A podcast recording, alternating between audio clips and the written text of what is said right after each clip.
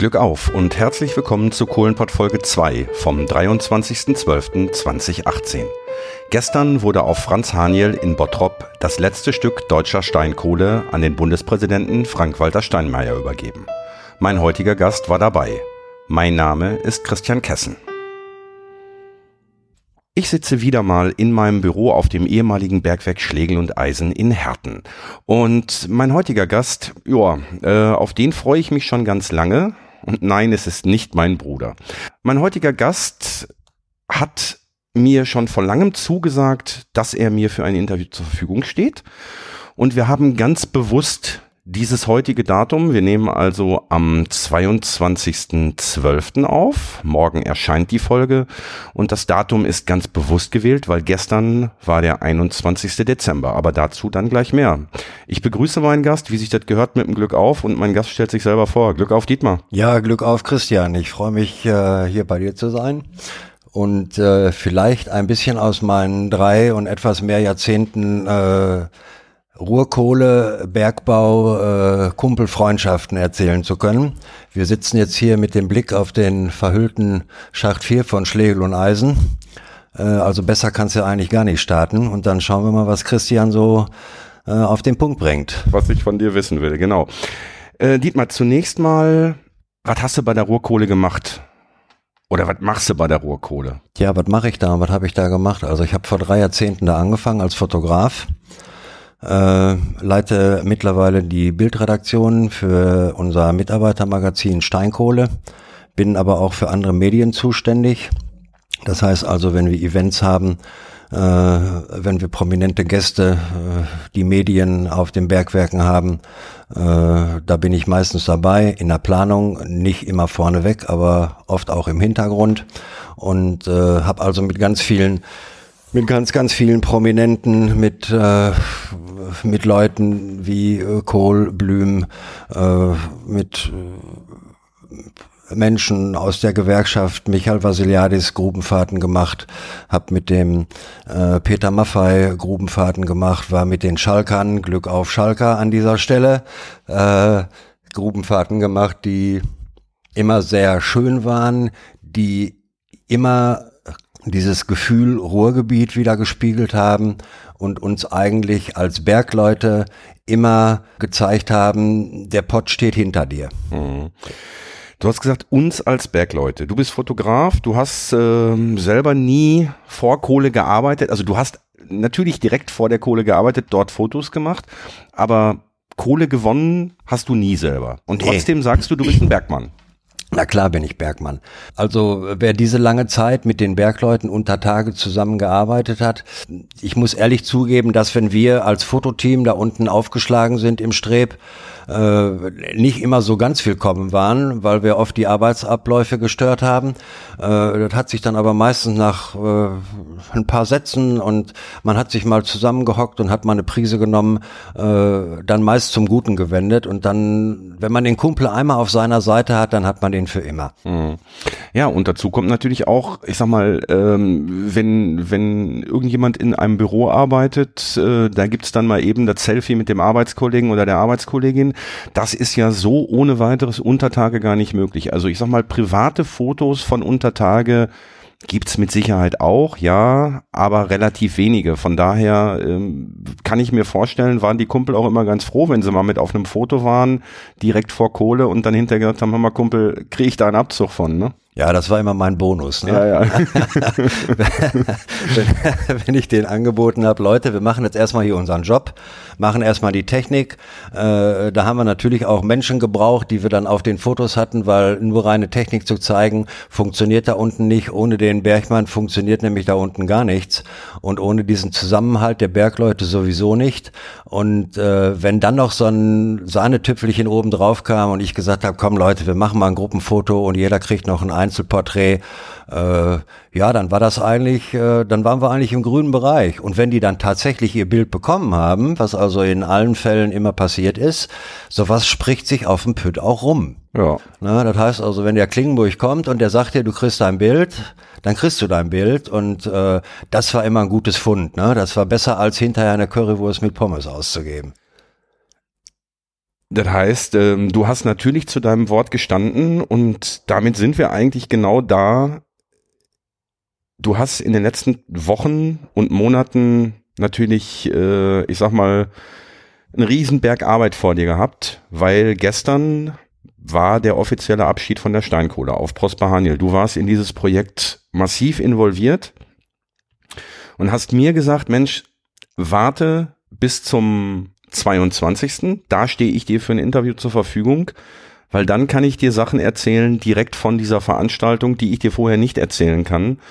Und ich habe gedacht, okay, hoffentlich hält der gute Mann da durch. Du bist nicht mehr der allerjüngste, sag ich mal. Äh, ja, vielen Dank. Du hast, du hast äh, innerhalb der der letzten Wochen äh, auch so, ich sag mal, das ein oder andere Wehwehchen gehabt und ich hatte dich dann nochmal angeschrieben, habe gesagt, Mensch, Dietmar, klappt das? Und du hast gesagt, Kumpel, ich habe dir dazu gesagt, also verlass dich drauf, ich bin da und jetzt sitzen wir hier. Ja, der Bergmann kommt auch mit dem Rollator, das ja. ist nicht das Problem, obwohl ich den nicht brauche, ist alles wieder in Ordnung. Äh, ja, ich war also in die in die in die Planung dieser Veranstaltung äh, hinsichtlich der Innengestaltung, große Bilder, äh, Emotionen auf, auf Fotos äh, äh, involviert und äh, wir haben uns natürlich alle bemüht in, mit einem Riesenteam, mit dem wir da die Veranstaltung geplant haben. Äh, ich war also äh, weder für Logistik noch irgendwelche BKA-Geschichten, die natürlich bei einem Besuch des Bundespräsidenten erfolgen, involviert. Aber äh, wir wollten natürlich unseren Besuchern nochmal ein wirklich tolles Bild bieten zum Abschluss. Und wir wollten auch mit diesen Bildern Emotionen wecken und wir wollten auch Menschen zeigen und äh, natürlich auch ein bisschen Technik zeigen. Wir haben zum Beispiel links und rechts der Biene auf, äh, auf fünf mal sechs Metern äh, das wirklich fast allerletzte äh, Foto der laufenden Walze des Flöts äh, Zollvereins auf Prosper 10 gezeigt. Die ist also einen Tag später abgeschaltet worden und dann ging da nichts mehr. Äh, auf der anderen Seite, äh, also die Fotos, die sind alle äh, aktuell noch fotografiert worden. Äh, da kommen schon Emotionen hoch, wenn du da unten im Streb bist und dir denkst, jetzt fährt die Walze nochmal und die fährt eigentlich nur noch für dich und in ein paar Stunden kommen die Untertage Elektriker und schrauben die Kabel ab. Das ist also schon eine Geschichte, wo ich dann auch mal für mich so zehn Minuten alleine da unten gesessen habe und äh, mal über diese ganze Zeit, die jetzt, naja, wie im Flug vergangen ist und die Arbeit hat mit den Kollegen immer Spaß gemacht und plötzlich soll das alles weg sein. Ist nicht so ganz einfach. Lass uns mal vorne anfangen. Wie bist du damals zur Ruhrkohle gekommen? Also man geht ja nicht zur Rohkohle, sagt mal, ich bin, ich bin zwar kein Bergmann, aber ich bin Fotograf, äh, stellt mich mal ein. Wie kam es dazu? Also gekommen bin ich eigentlich, weil ich während meines Studiums äh, auf Ewald Fortsetzung in Ohr-Erkenschwick auf einer 900 Meter Solie äh, schon im Lokschuppen gearbeitet habe. Studenten brauchen Kohle und die nicht schwarz und schmutzig, sondern um auch mal äh, sein Schinkenbrötchen bezahlen zu können. Das heißt, ich habe da unten immer äh, äh, in den Semesterferien gearbeitet und äh, hatte dadurch schon einen Bezug zum Bergbau. Den größeren Bezug äh, zum Bergbau hatte ich allerdings durch meinen Vater, der dort Betriebsratsvorsitzender war. Und äh, Bergbau war für mich immer schon spannend. Es waren auch so erste Fotoprojekte, die ich am und mit dem Bergbau gemacht habe. Dazu kam dann plötzlich die Anfrage der Ausbildungsabteilung von Ewald Fortsetzung, ob ich denen nicht mal die äh, die Sicherheitsunterweisung äh, bebildern könnte, vielleicht ein bisschen moderner machen könnte. Da habe ich zugesagt, weil ich das als spannendes Thema fand und äh, habe mich dann da reingekniet. Wir haben alles neu gemacht, damals noch mit einer Technik, so mit zwei einfachen Projektoren und äh, über Kassette gesteuert, also nicht so multimedia-mäßig wie heute, wie es jeder mit dem Handy eigentlich schon kann.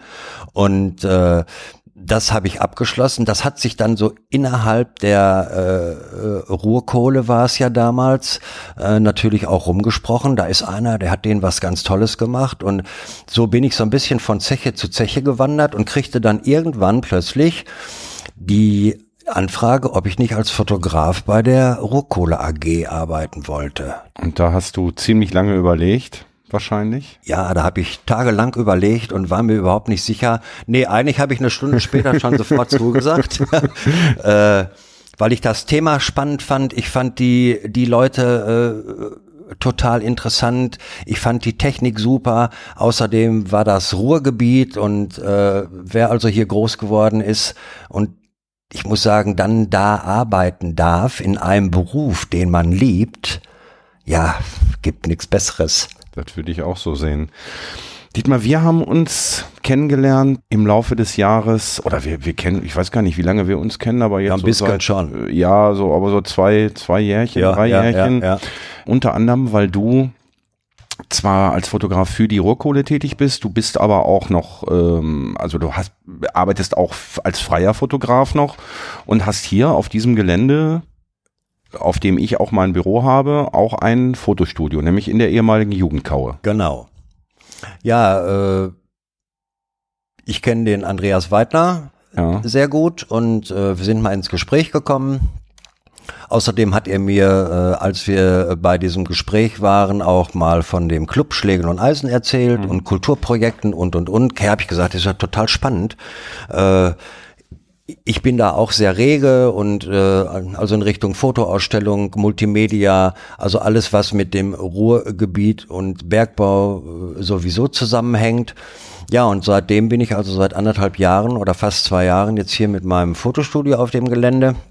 Wir haben das eine oder andere Projekt auch schon äh, zusammen gestaltet hier und äh, ich freue mich eigentlich so auf die nächsten Jahre, wo wir jetzt die Chance nutzen müssen, um die Tradition Bergbau nicht einschlafen zu lassen. Halte ich für ganz wichtig. Ja, das sehe ich, sehe ich genauso. Also wir haben ja unter anderem in diesem Jahr die Extraschicht äh, auch gemeinsam, ich sag mal, vorbereitet, durchgeführt. Äh, bei der Durchführung äh, war ich ein bisschen weniger dabei, weil ja, du hast mir dein Gerüst zur Verfügung gestellt. Ja, ja, genau. Aber ich habe dann hinterher das ein oder andere Bier mit den mit den Hörerinnen und Hörern getrunken und äh, irgendwann wollte ich dann wollte ich dann auch nicht mehr arbeiten. Wir haben unter anderem in der Schwarz Entschuldigung, in der Weißkaue hattest du eine Installation äh, gemacht. Magst du da kurz drüber was erzählen? Ja, wir hatten ja das Thema stolze Erben und äh, haben dann halt zusammengesessen und da kamen dann stolze Erben. Was ist denn das? Das ist der Fußball im Ruhrpott, äh, äh, das ist die alte Kegelbahn, wo noch der Kegeljunge äh, steht. Äh, das sind aber auch die Taubenväter. Und dieses Thema hat mich ganz besonders interessiert. Ich habe dann also Wochen vorher angefangen, äh, mal Taubenväter zu besuchen hier bei uns im Umfeld, äh, habe da viel Video gemacht, habe viel fotografiert, habe O-Töne aufgenommen, weil ich halt in der Weißkaue äh, diesen diesen äh, Zusammenschluss von von Bergleuten und aus den aus den Bergleuten äh, ist ja auch der äh, der Taubensport entstanden. Äh, das, das wollte ich halt ein bisschen dokumentarisch festhalten und, und auch den, den Besuchern einen Eindruck vermitteln äh, aus früheren Zeiten, aus den Jetztzeiten. Taubensport ist ja nicht mehr wirklich so angesagt hier. Es wird immer weniger. Die äh, bis jetzt noch aktiven Taubensportler beklagen das auch ein bisschen, weil denen auch so ein bisschen der Nachwuchs ausgeht. Ja. Und äh, die Idee war halt, dieses Thema Tauben optisch, visuell äh, und auch akustisch in diese Weißkaue zu tragen, was uns, glaube ich, äh, sehr gut gelungen ist. Wir haben also 150, ein Taubenschwarm aus 150 Tauben unter die Kauenkörbe gehängt, äh, haben die dann mit, mit speziellen Beamern äh, ein bisschen animiert, indem wir da Wolkenzeitraffer drauf projiziert haben, haben dann in dem anderen Bereich der Kaue äh, alte Bilder gezeigt und äh, ein Bild ist mir ganz besonders in Erinnerung. Äh, eine der Besucherinnen, äh, die hat sich also flach mit dem Rücken auf den Boden gelegt und hat sich die Tauben betrachtet und war ganz hin und weg und fand das toll und es wurde viel fotografiert und äh, ich glaube, wir haben es äh, mit allen Beteiligten geschafft, auf dieser Extraschicht dieses Thema traditionelles Bergbau, Umfeld des Bergbaus auch vielleicht als Anstoß für die nächsten Aktionen, für die nächsten Jahre zu nehmen. Hm. Also was mir ganz besonders in Erinnerung geblieben ist, ihr hattet dann auch noch einen Taubenstart hier auf dem Gelände organisiert. Da stand also dann so ein LKW, mit dem die Tauben normalerweise dann auf, auf lange Reisen geschickt ja, genau, werden. Genau. Und äh, das ist also so, da sitzen die Tauben so in so einzelnen Käfigen und dann gehen die über so Klappen gleichzeitig auf und dann kommt da dieser ganze Taubenschwarm da ja, raus. Genau. Und da gibt's ein super tolles Foto, das hast du mir übrigens schon zur Verfügung gestellt, das durfte ich schon mal als Episodenbild nutzen, ja, genau. nämlich für mit die Extra unserem Schacht im Hintergrund. Mit dem Schacht im Hintergrund und äh, das ist eins der, der faszinierendsten Fotos, die ich dieses Jahr gesehen habe, weil da eine Danke. Taube so äh, quasi direkt auf dich zufliegt und äh, du genau im richtigen Moment abdrückst und mit einem leicht verschwommenen Hintergrund, also ganz, ganz tolle Aktion. Ja, Dann gab es noch den Taubenschlag oben in der genau, Kaue. Genau. Da hattest du auch noch eine, ja, eine wir Videoinstallation. Hatten, wir haben einen ganz kleinen Taubenschlag gemacht mit einer Videoinstallation, wo ich Zeitrafferaufnahmen über Stunden äh, von den Täubchen äh, gemacht habe. Und äh, das war auch nur ein ganz kleiner Einblick eigentlich, so war es auch geplant. Äh, es war also nicht riesengroß auf einer Leinwand, sondern es war ein kleiner Raum, äh, in dem dann an der Rückwand äh, sich äh, die Tauben bewegten. Und man hörte auch äh, die Geräusche, die die Tauben gemacht haben. Und ganz, ganz viele Leute drängelten sich also an dieser kleinen Tür und äh, verharrten da auch. Und äh, das ist also sehr gut angekommen und ich denke mal, wir haben da natürlich mit Hilfe der modernen Medien äh, doch diese alte Tradition und immer noch bestehende Tradition äh, auch gut transportieren können. Spätestens seit der Extraschicht bin ich dir ja ständig auf die Eier gegangen. Ja, ziemlich. Bitte diese Wortwahl zu entschuldigen, liebe Hörerinnen und Hörer. Äh, und zwar nicht in Hinblick auf dieses Interview, sondern ich wollte was anderes von dir. Ich das wollte eine Grubenfahrt und die habe ich gekriegt. Und ja, zwar nicht nur eine, ich habe ja. gleich zwei gekriegt. ja, wie der Bergmann sagt, ne? Versprochen ist versprochen. Genau. Manchmal scheitern solche Dinge. Ich bin auch immer vorsichtig mit solchen Versprechungen. Natürlich an Logistik, an, an logistischen Entscheidungen des Bergwerkes, aber wenn man penetrant genug ist und auch die richtigen Leute kennt, dann kann sowas funktionieren. Genau. Wir haben wir waren dieses Jahr zweimal zusammen unter Tage. Das eine Mal mit dem Club Schlegel und Eisen. Das ist also die Folge, wo ich mit Linus Neumann dann auch, auch mit deiner Hilfe, weil du hast die Freigabe vom Bergamt besorgt für das ex-geschützte Aufnahmegerät. Genau. Ähm, da waren wir am 10. September, wenn mich nicht alles ja, täuscht. richtig. Und ich kann mich an eine Situation unter Tage erinnern, da habe ich dich gefragt, wie du auf die nächsten Monate siehst, Untertage mit dem Abbau. Und ich habe dich ganz leicht zucken sehen, weil du eine Sache wusstest, die du uns zu dem Zeitpunkt aber auch nicht verraten hast und auch natürlich nicht verraten durftest, nämlich vier Tage später. Ja, vier Tage später äh, war dann Stillstand des Flöz Zollverein. Äh, da sind dann auch die letzten Fotos der Walze entstanden, die wir auf der Abschlussfeier noch einmal gesehen haben. Äh, das sind natürlich so interne Sachen, die sollte man dann vielleicht und schon gar nicht dem Christian äh, immer erzählen. äh, weil die dann direkt vielleicht online sind. Aber Christian hat mir immer versprochen, das, was wir bereden, und wenn ich sage, ist erstmal der Deckel drauf, blieb dann auch der Deckel drauf. Äh, ja klar, wir waren also mit dem Club und Christian zusammen unter Tage und haben eigentlich die letzten Fahrten der Schremmwalze erlebt, die dort unten absolviert worden sind. Mhm. Ich wusste das natürlich. Äh, es mag vielleicht klug oder auch unklug sein, das den Besuchern so mitzuteilen. Äh, die Besucher sehen das natürlich auch mit anderen Augen.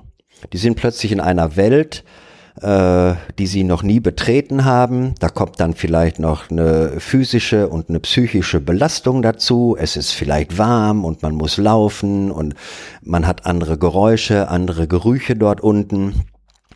Und zu viel an, an Informationen die vielleicht Emotionen auslösen könnten, ist da vielleicht gar nicht so gut. Das heißt, wir wollten den, äh, den, äh, den lieben Kollegen und Kolleginnen vom Club Schlegel und Eisen natürlich eine tolle Grubenfahrt, ein tolles, Erne ein tolles Erlebnis liefern und äh, ich war mir eigentlich sicher, du sagst denen jetzt nicht, dass die nur noch ein paar Tage läuft. Äh, die sollen das hier unten genießen, die sollen ihre Eindrücke sammeln und sollen die so mit nach oben nehmen, nicht mit dem Hintergrund, dass sie jetzt so die letzten gewesen sind, mhm. die da unten waren. Ja. Ähm, war, glaube ich, eine gute Entscheidung. Es war für mich definitiv eine der beeindruckendsten Grubenfahrten, weil im Gegensatz zu den ich sage jetzt mal in Anführungsstrichen normalen Grubenfahrten, bei denen man im Regelfall über die Kopfstrecke bis zum Flöz kommt, dann so ein paar Schilde reingeht und dann wieder zurück und dann über die Kopfstrecke wieder zurück zur Einschienenhängebahn und dann wieder rausfahren, sind wir ja einmal komplett durch den kompletten Ausbau, durch den gesamten Streb bis zur Kohlenabfuhrstrecke gelaufen also ähm, ja, das war die Idee. Das war das war die Idee, die du hattest, von der wir aber alle gar nichts wussten. Nee. äh, also von daher äh, auch da noch mal mein herzlicher Dank dafür. Also das war wirklich absolut irre. Man muss natürlich schauen, mit welcher Truppe man da unten ist. Ne? Aber wir waren mit jungen, dynamischen Menschen da unten. ja, ja, okay. Äh, und äh, wollen, wollen natürlich auch dieses Gefühl, es ist schwierig, einem Besucher äh, das Gefühl zu vermitteln, was der Kumpel da unten hat, wenn der da sieben Stunden arbeiten muss. Mhm. Wir kommen da jetzt an, sind gut gelaunt, freuen uns auf die Eindrücke, die uns da empfangen werden. Und äh, nur mal so die Nase zur Tür reinhalten, ist ja ein bisschen langweilig. Außerdem hatte ich so die Intuition, die müssen auch dreckig werden sonst geht das gar nicht. Also ein sauberer Besucher, der aus der Grube kommt, der hat nicht wirklich eine Grubenfahrt gemacht. Also die mussten ein bisschen schwatt werden, die mussten auch schwitzen, äh, die mussten auch durch den kompletten Streb, die 300 Schilde. Und ich glaube, es hat allen gut gefallen. Ja, das glaube ich auch. Wir waren dann noch ein zweites Mal unten. Also zwischenzeitlich bin ich ja noch einmal über meinen Freund Marco spontan unten gewesen. Der rief mich ja dann morgens, da habe ich genau auf diesem Platz gesessen, 9.37 Uhr an und sagte so, wenn du in einer Dreiviertelstunde am Schacht bist, dann äh, kannst du noch mal mit runter da hatte ich dann gedacht, okay, das ist jetzt dann definitiv deine letzte Grubenfahrt. Die ging nochmal ins Flöz-Zollverein. Da habe ich also nochmal in diesem Ausbau gestanden. Die Walze war zu dem Zeitpunkt schon demontiert. Mhm. Das war der 31. Dez äh, 31. Oktober, Entschuldigung. Da hast du dann diesen Eindruck gehabt, den ich euch vorher nicht schon erzählen wollte. Genau, ja, und der, den du auch gar nicht hättest erzählen können, glaube ich, weil ähm, wenn du mir an der, an dem, an dem 10. September gesagt hättest, stell dir mal vor, wie das aussieht, wenn das alles raus ist. Das kann sich hätte ich gar nicht, vorstellen. hätte ich gar nicht gekonnt. Nee. Und von daher war es für mich nochmal ein spezielles Erlebnis an der Stelle, an der ich anderthalb Monate vorher die Walze noch habe fahren sehen, wo die Kohle noch durch den Panzer gerauscht ist. Da habe ich im Panzer gestanden ähm, unter dem unter dem Schildausbau. Die ja, Walze ja. lag da, wie gesagt, die Arme waren noch dran, aber die die Walzenräder waren schon runter. Ja, es ist ein ziemlich, ah, wie soll ich es beschreiben? Es ist ein ziemlich komme ich jetzt im Moment nicht drauf. Also ich habe irgendwo ein Wort im Kopf, um diesen Zustand ich habe mich so ein bisschen Dieser, in so eine Endzeitstimmung. Das sah so, aus wie so aus so, einem, aus so einem Endzeitfilm. Es ist so ein bisschen prähistorisch. Ja, ja, richtig. Da liegt genau. so, da liegt so ein Riesen, da liegt so ein Riesentier. Ich ja. nenne es einfach mal so äh, und ist so seiner Kraft beraubt und wird jetzt in seine Einzelteile zerlegt. Äh, nicht mehr menschgesteuert, eigengesteuert ja sowieso nicht, aber ja, man kann auch nicht mal sagen, du hast deinen Job gut gemacht. Mhm. Es ist einfach so, naja, soll ich es jetzt als Schrott bezeichnen? Es ist nur noch eigentlich totes Metall, was da liegt. Mhm. Als die noch zusammengebaut war, da hat das Ding gelebt, da hat die gearbeitet und die hat Krach gemacht und die hat halt für äh, äh, äh, für die Kohle gesorgt, die nach, nach Übertage transportiert werden musste. Und plötzlich kommst du dann einen Tag später da an und da liegt das Ding da am Boden.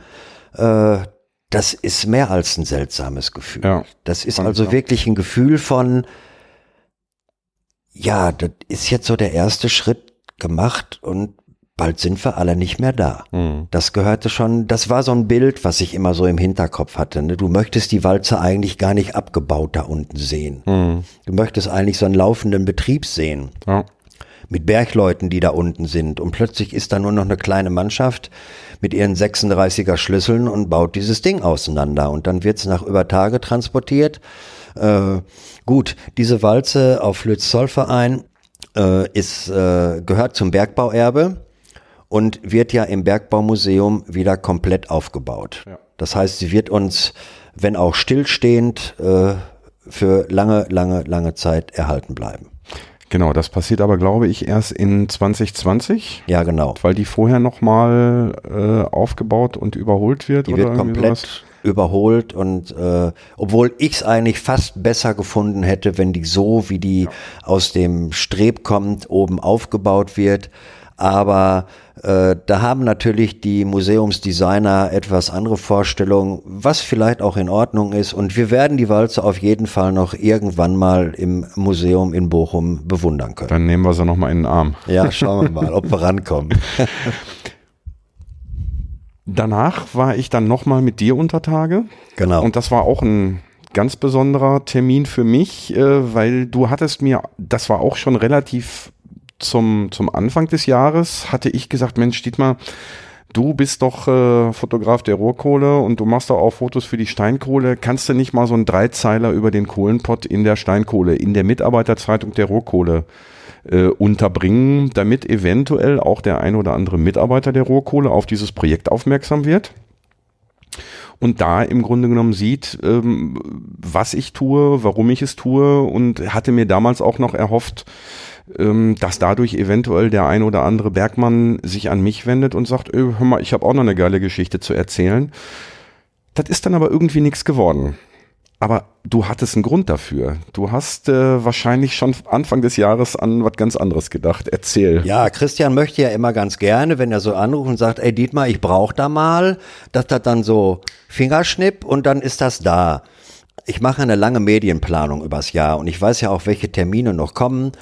Äh, und zufällig ergab sich dann, dass ich für äh, den Schalker Kreisel äh, noch fotografiert habe und äh, habe mir dann gedacht, das ist genau der richtige Zeitpunkt, um die Quasselstrippe da mal mit runterzunehmen.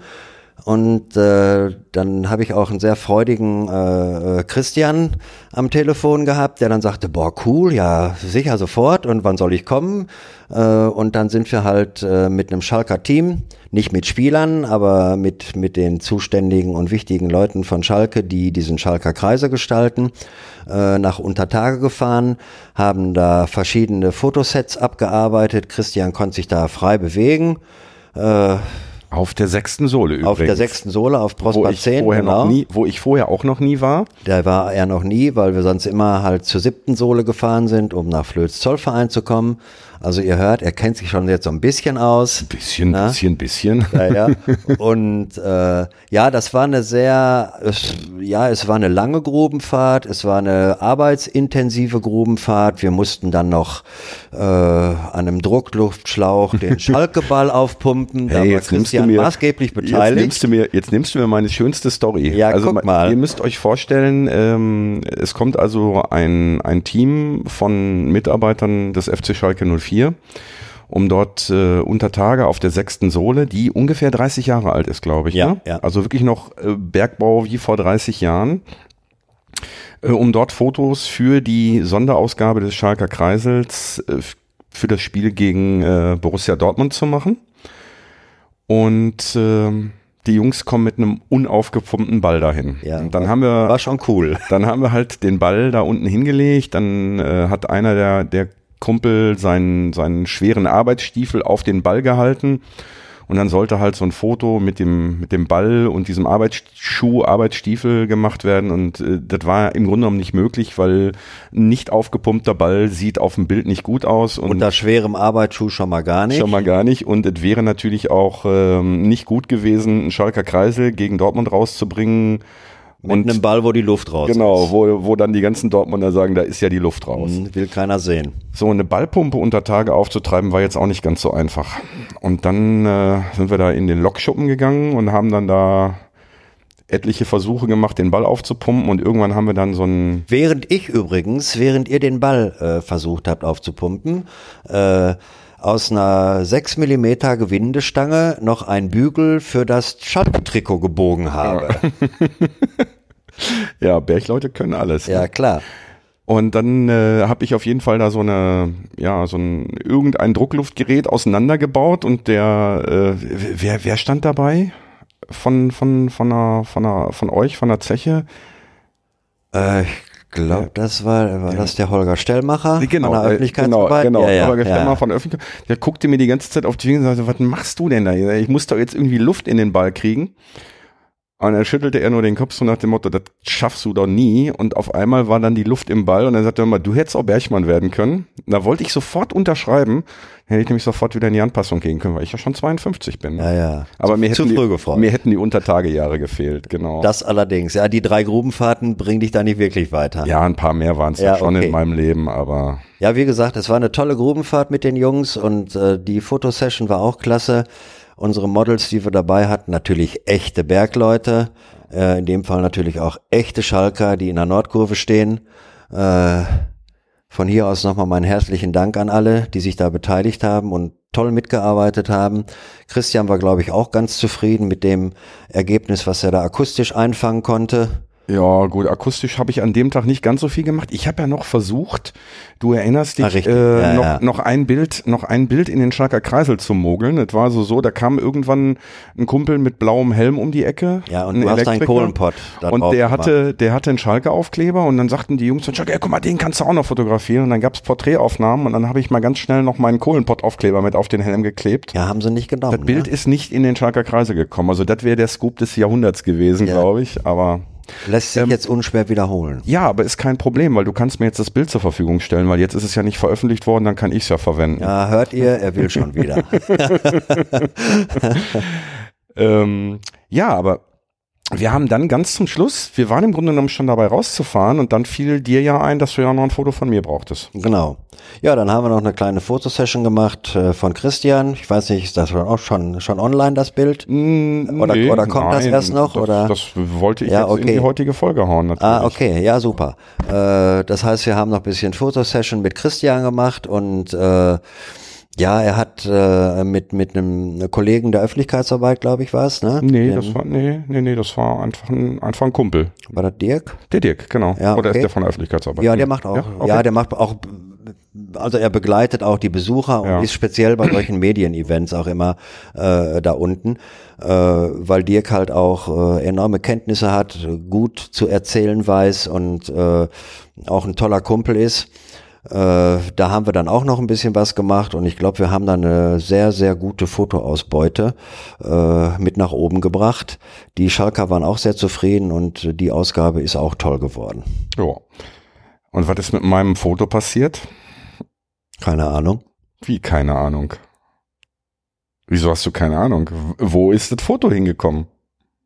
Wo ist es? Willst du mich jetzt vereimern? Nee. Der will mich jetzt hier hochnehmen. Hast du das nicht? Doch, aber was hast du mit dem Foto gemacht? Wie bin ich an das Foto gekommen? Das habe ich doch nicht von dir gekriegt.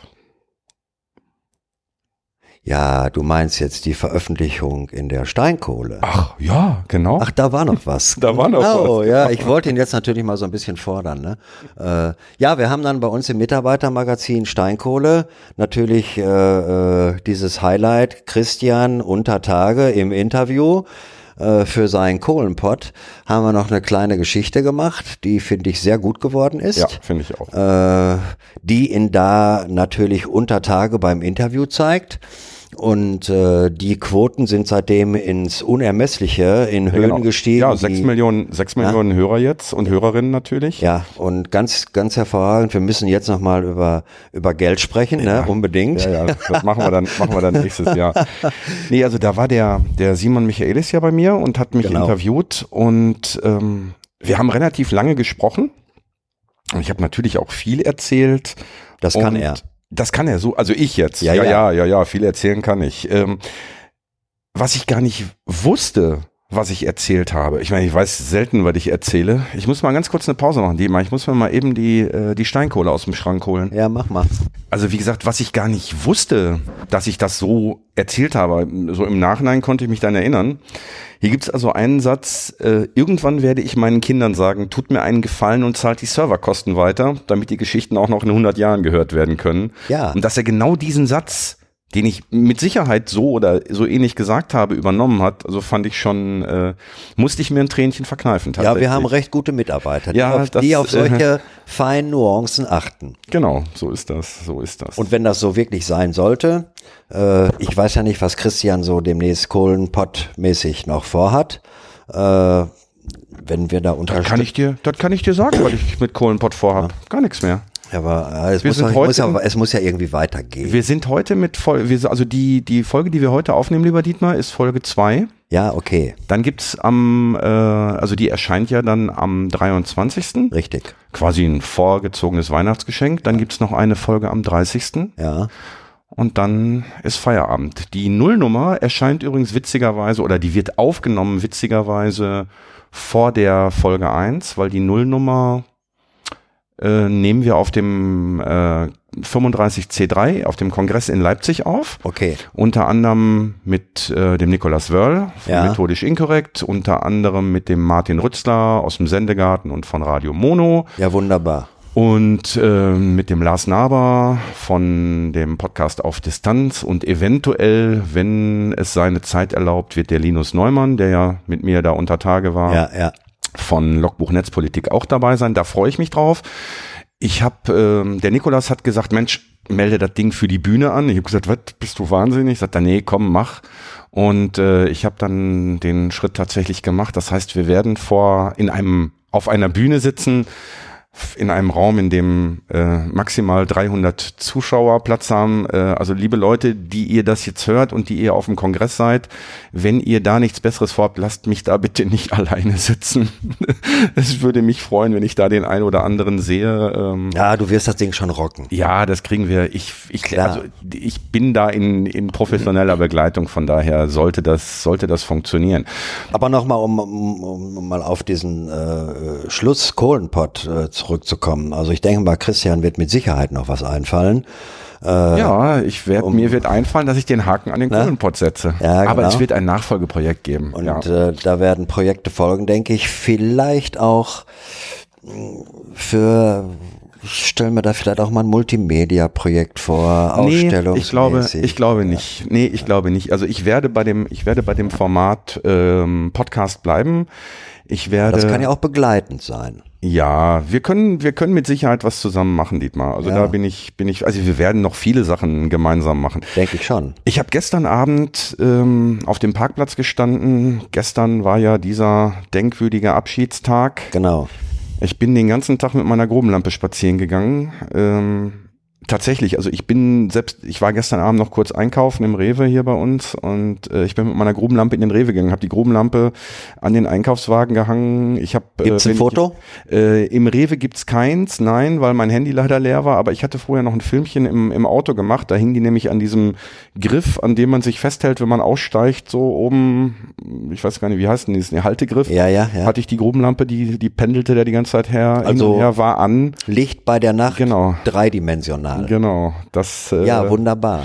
das war sehr schön. Aber dann habe ich hier gestern Abend noch auf dem Parkplatz gestanden und habe mir so den, den eingepackten Schacht 4 angeguckt und habe gedacht, so, und wenn du jetzt irgendwo eine breite Rolle äh, roter Folie finden würdest und einen richtigen Arsch in der Hose hättest, dann würdest du da jetzt draufgehen und würdest dieses aus dieser weißen Verpackung noch so eine Schleife drauf machen, damit es aussieht Ja, wie ein ja. Geschenk. Hast du gleich schon was vor, Dietmar, oder Ja, ein sollen wir da mal draufgehen? Nee.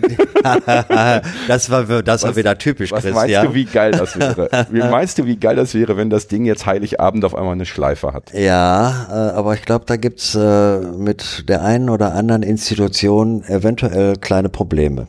Gut, das heißt, wir müssen, weil wir das ja jetzt so gesagt haben und das veröffentlicht wird, wir machen einfach eine grüne Schleife. Dann fällt das Wir nicht machen auf, dass die wir das die fällt da nicht auf. Und ein Genau. Tannenzweig. Genau. Ja, zu Weihnachten. Okay. Ja, Veranstaltung gestern. Hast- Genau, wollte ich gerade, wollte ich gerade nachfragen. Wie war es gestern? Äh, also jetzt spricht erstmal der RAG-Mitarbeiter. Die Veranstaltung ist reibungslos abgelaufen. Damit könnte man es jetzt bewenden lassen.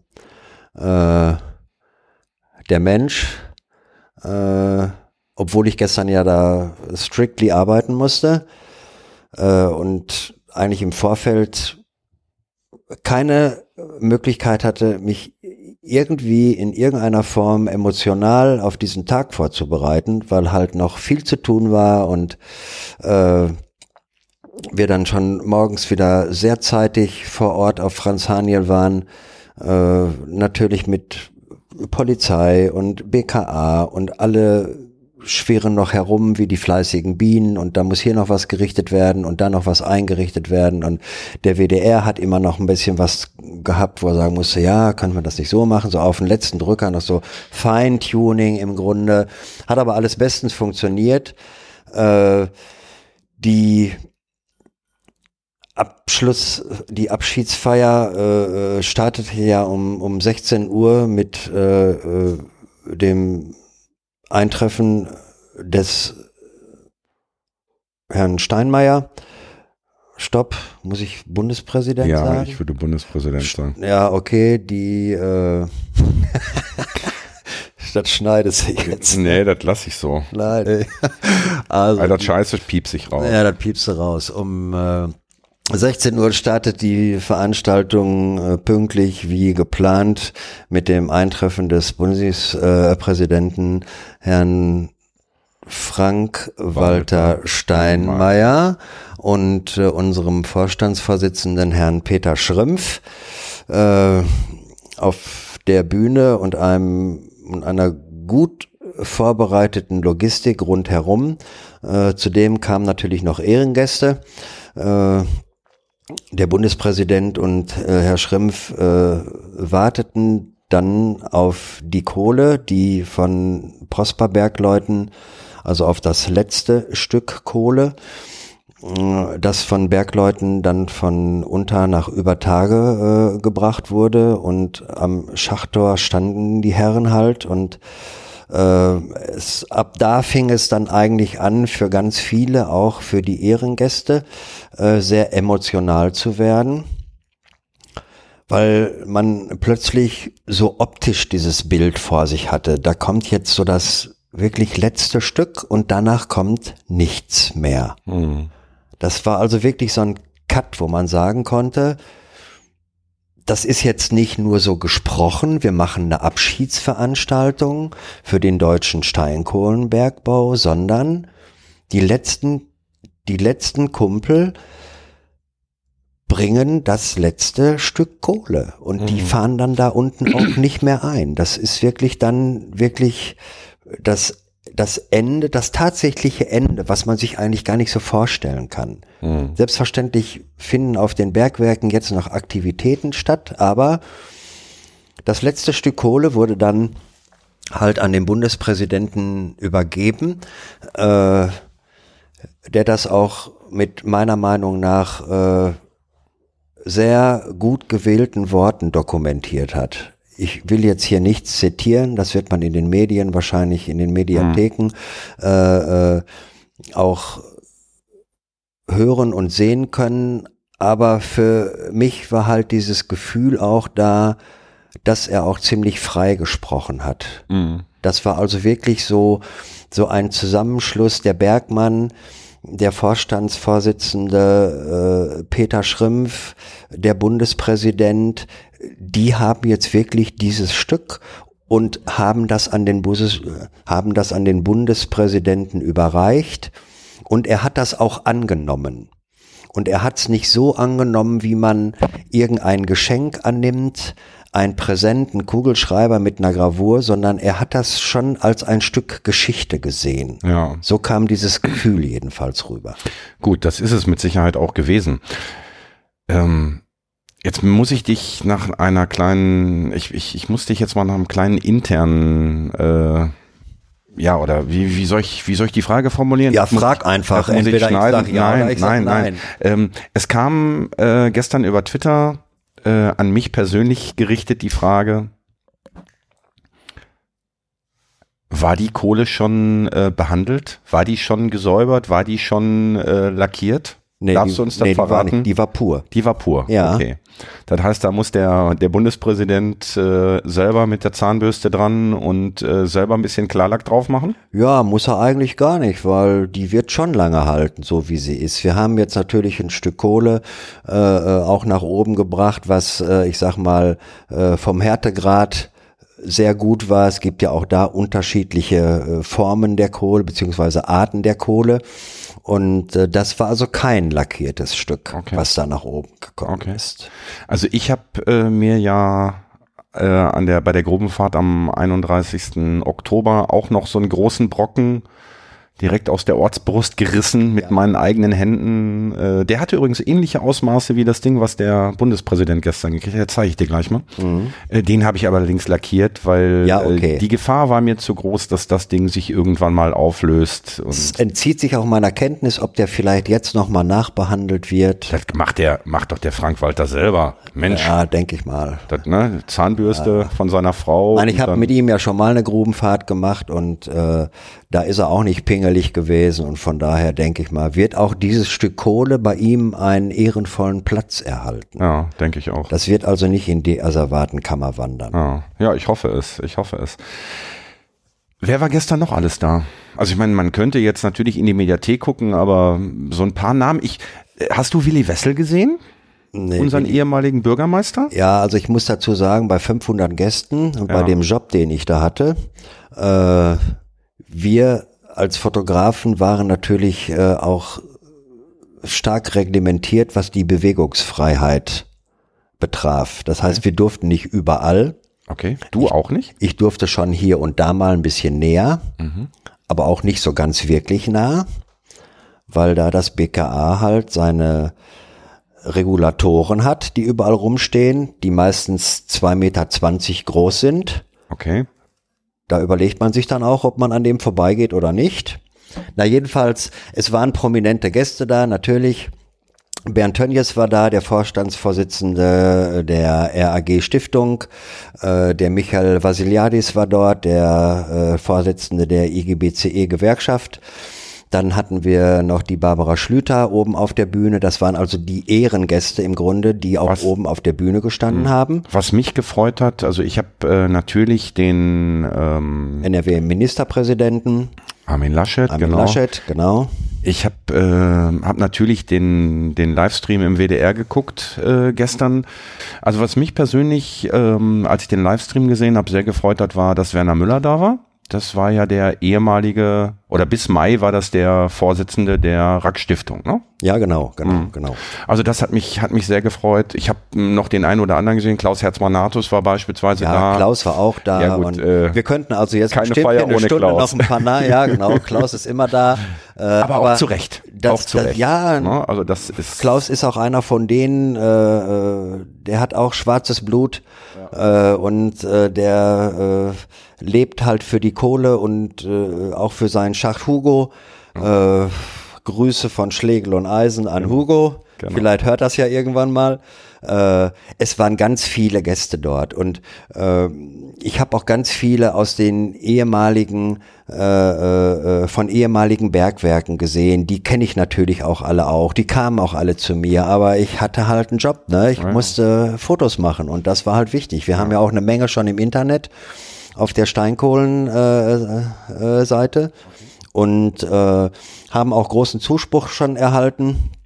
Äh, coole Fotos und toll und toll getroffen und äh, es sind ja auch immer innerhalb eines solch großen Events ganz viele kleine Events, die stattfinden. Ja. Ne, da treffen sich dann Leute wieder, die sich lange nicht gesehen haben. Äh, äh, da finden auch Emotionen statt zwischen diesen Leuten. Ne? Und äh, ich sag mal, die, die Emotionen im, im großen Saal, äh, im, im Festzelt, äh, die sind natürlich schwer einzuordnen. Die Emotionen fand eigentlich dann wirklich spürbar statt, als dann wirklich der Ruhrkohlechor, unsere Grubenwehr, die Kumpel, die äh, bei der Schachzeremonie dabei gewesen sind, alle zusammen das Steigerlied angestimmt haben. Mhm.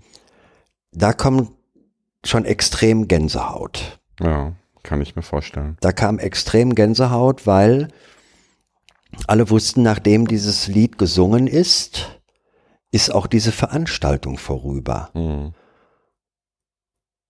Und irgendwie versucht man dann für sich einen Weg zu finden, was machst du eigentlich danach? Mhm. Jetzt haben die aufgehört zu singen, jetzt gehen alle nach Hause und trinken Bier oder wie? Deswegen müssen alle versuchen, auch wir hier alle im Ruhrgebiet, erstens denke ich, diese Tradition Bergbau aufrechtzuerhalten.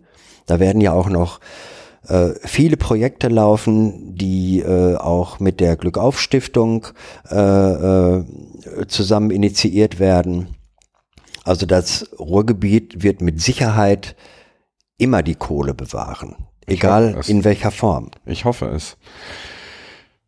Was mich gerade persönlich interessiert, was mir gerade einfällt, während da oben die Politprominenz, ach so, äh, haben wir übrigens ganz vergessen, der Jean-Claude Juncker. Oh ja, Entschuldigung, Jean-Claude Juncker war da. War auch ja, da, hab ich Jean-Claude im- war auch, ja, genau. Habe ich im Fernsehen gesehen. Du Ähm, unterbrichst mich ja ständig. ja, ähm, wobei, da muss ich ganz ehrlich sagen, da fiel im Fernsehen ein Satz von ihm, da habe ich so ein bisschen die Stirn gerunzelt. Ähm, er hat sich gewünscht, oder er, er, er würde sich wünschen, sinngemäß, also ich kann jetzt nicht wörtlich zitieren, ich müsste es nachlesen oder nachschlagen, nachhören. Ähm, er hätte sich gewünscht, dass das noch ein paar Jahre länger gegangen wäre. Und da habe ich dann doch so ein bisschen die Stirn gerunzelt. Aber gut, ähm, wir sind hier nicht der Politik-Podcast, wir sind hier der Kohlenpott. Ja, nicht nur du hast die Stirn gerunzelt. Ja, also das fand ich, äh, also diese Aussage, ich hätte ihn sofort drauf festgenagelt. Ich sage, jo, komm, wir lassen das Ding auf, wir bringen die, wir bringen die SL 750 wieder nach unten, Kohle zu, ist noch zu, da. Zu spät, zu spät. Ja, ich weiß nicht. Äh, es ist immer schwierig, solche Sätze dann äh, so konkret Ja. zu, zu nehmen. Ja. Vielleicht hat er es auch irgendwie anders gemeint. Ich will Ja. ihn da jetzt gar nicht entschuldigen. Nein, nein, du, Äh, ähm, Dietmar, ich möchte, ich möchte dich auch gar nicht in die Situation bringen, dich dazu zu äußern, weil du bist offizieller Mitarbeiter der Rohkohle. Da will ich Ähm, auch gar nichts zu sagen. Das ist, äh, also ich darf das, ich, Ja, ich genau. darf meine Stirn runzeln und wenn du sagst, es haben noch andere Leute die Stirn gerunzelt, bestätigt mich das ein Stück weit, aber ähm, Schon richtig. wo ich eigentlich drauf hinaus wollte, während da oben die Politprominenz anwesend war und auch ähm, verdiente ehemalige Bergleute, Direktoren, Gewerkschaftsmitglieder und so weiter und so fort, der Ruhrkohlechor, die Grubenwehr, ist unter Tage gearbeitet worden?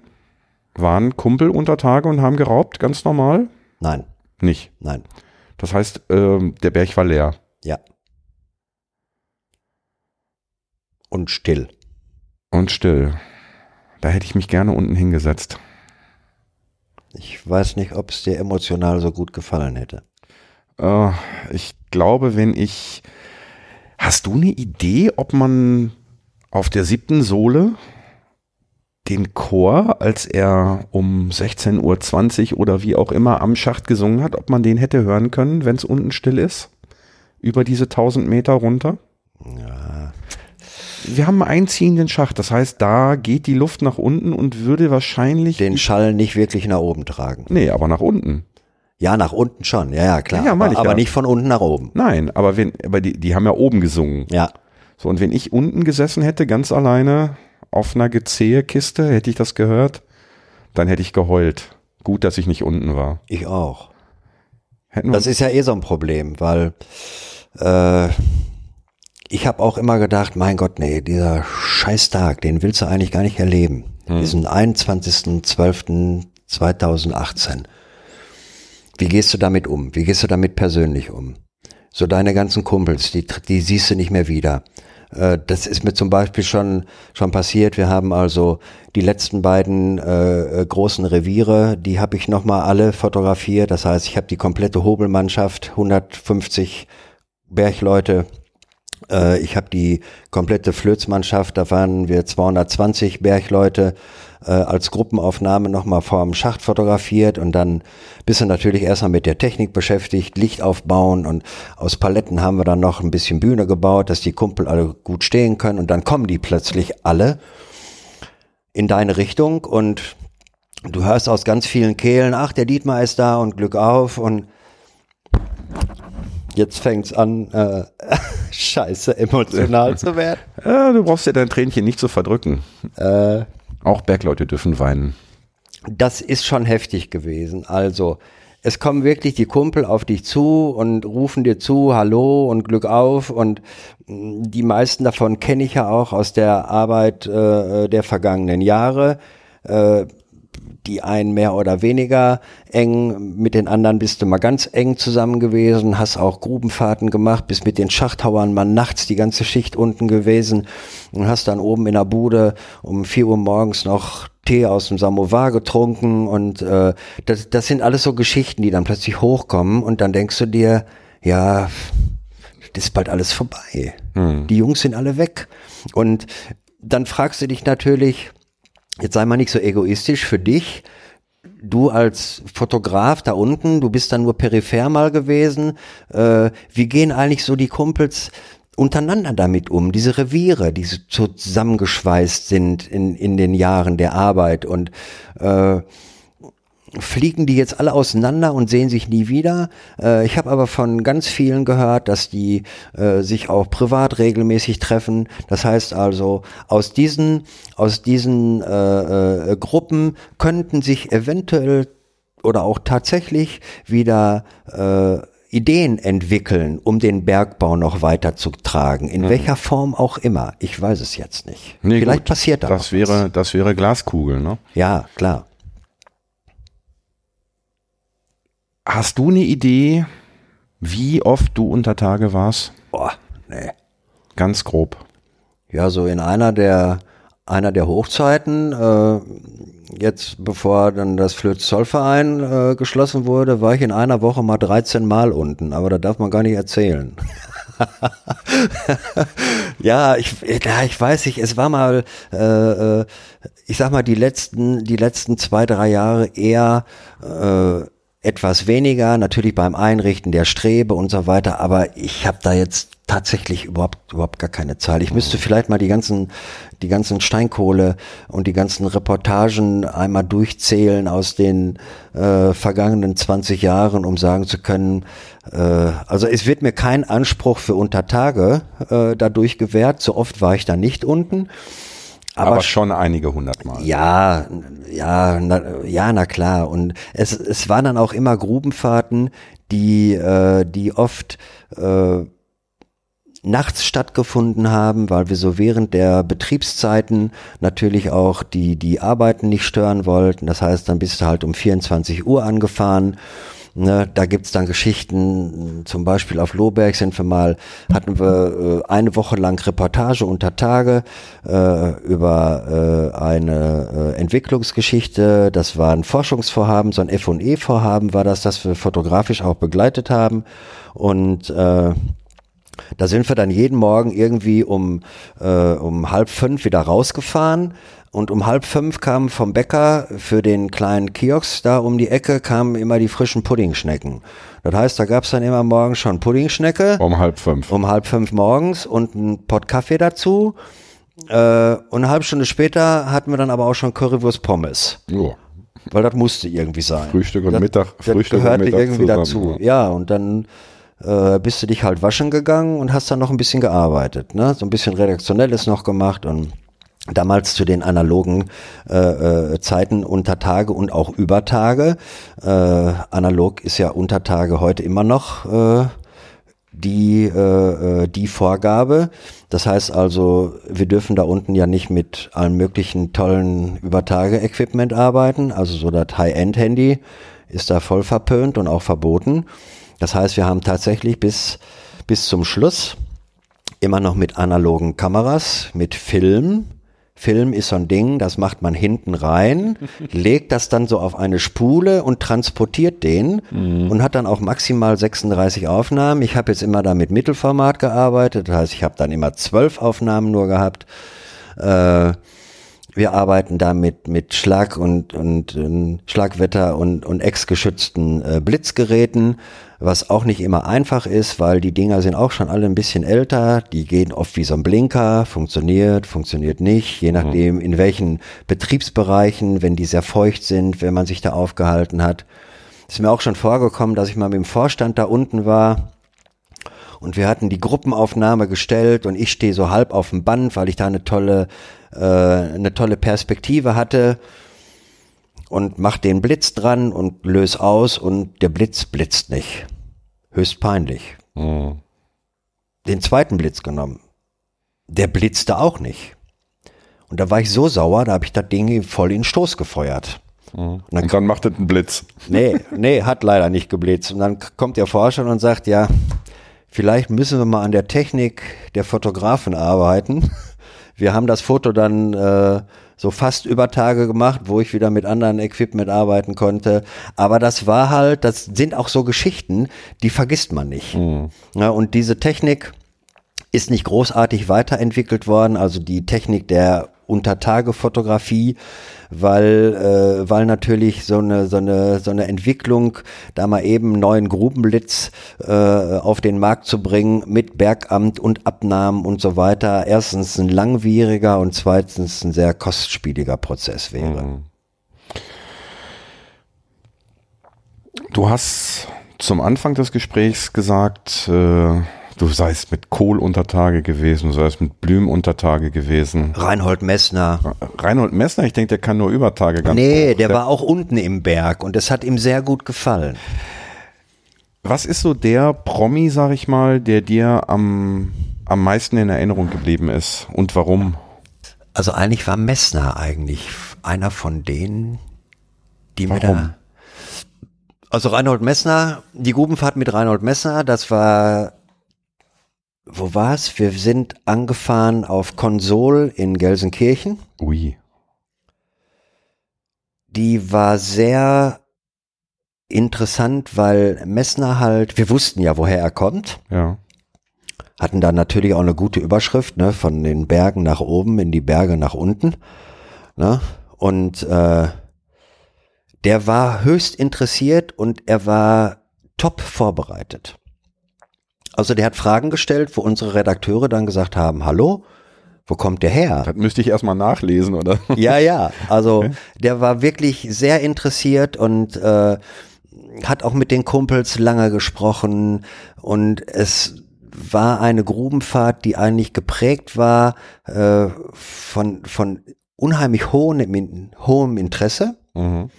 aber auch von, von, einer, von einer Empathie, die von ihm ausging für die Menschen, die ihn da begleitet haben, die er da getroffen hat. Okay. Das hat mich also wirklich sehr beeindruckt. Das hm. war eine ganz tolle Geschichte. Ja, Peter Maffei war auch cool. Klar. Hallo?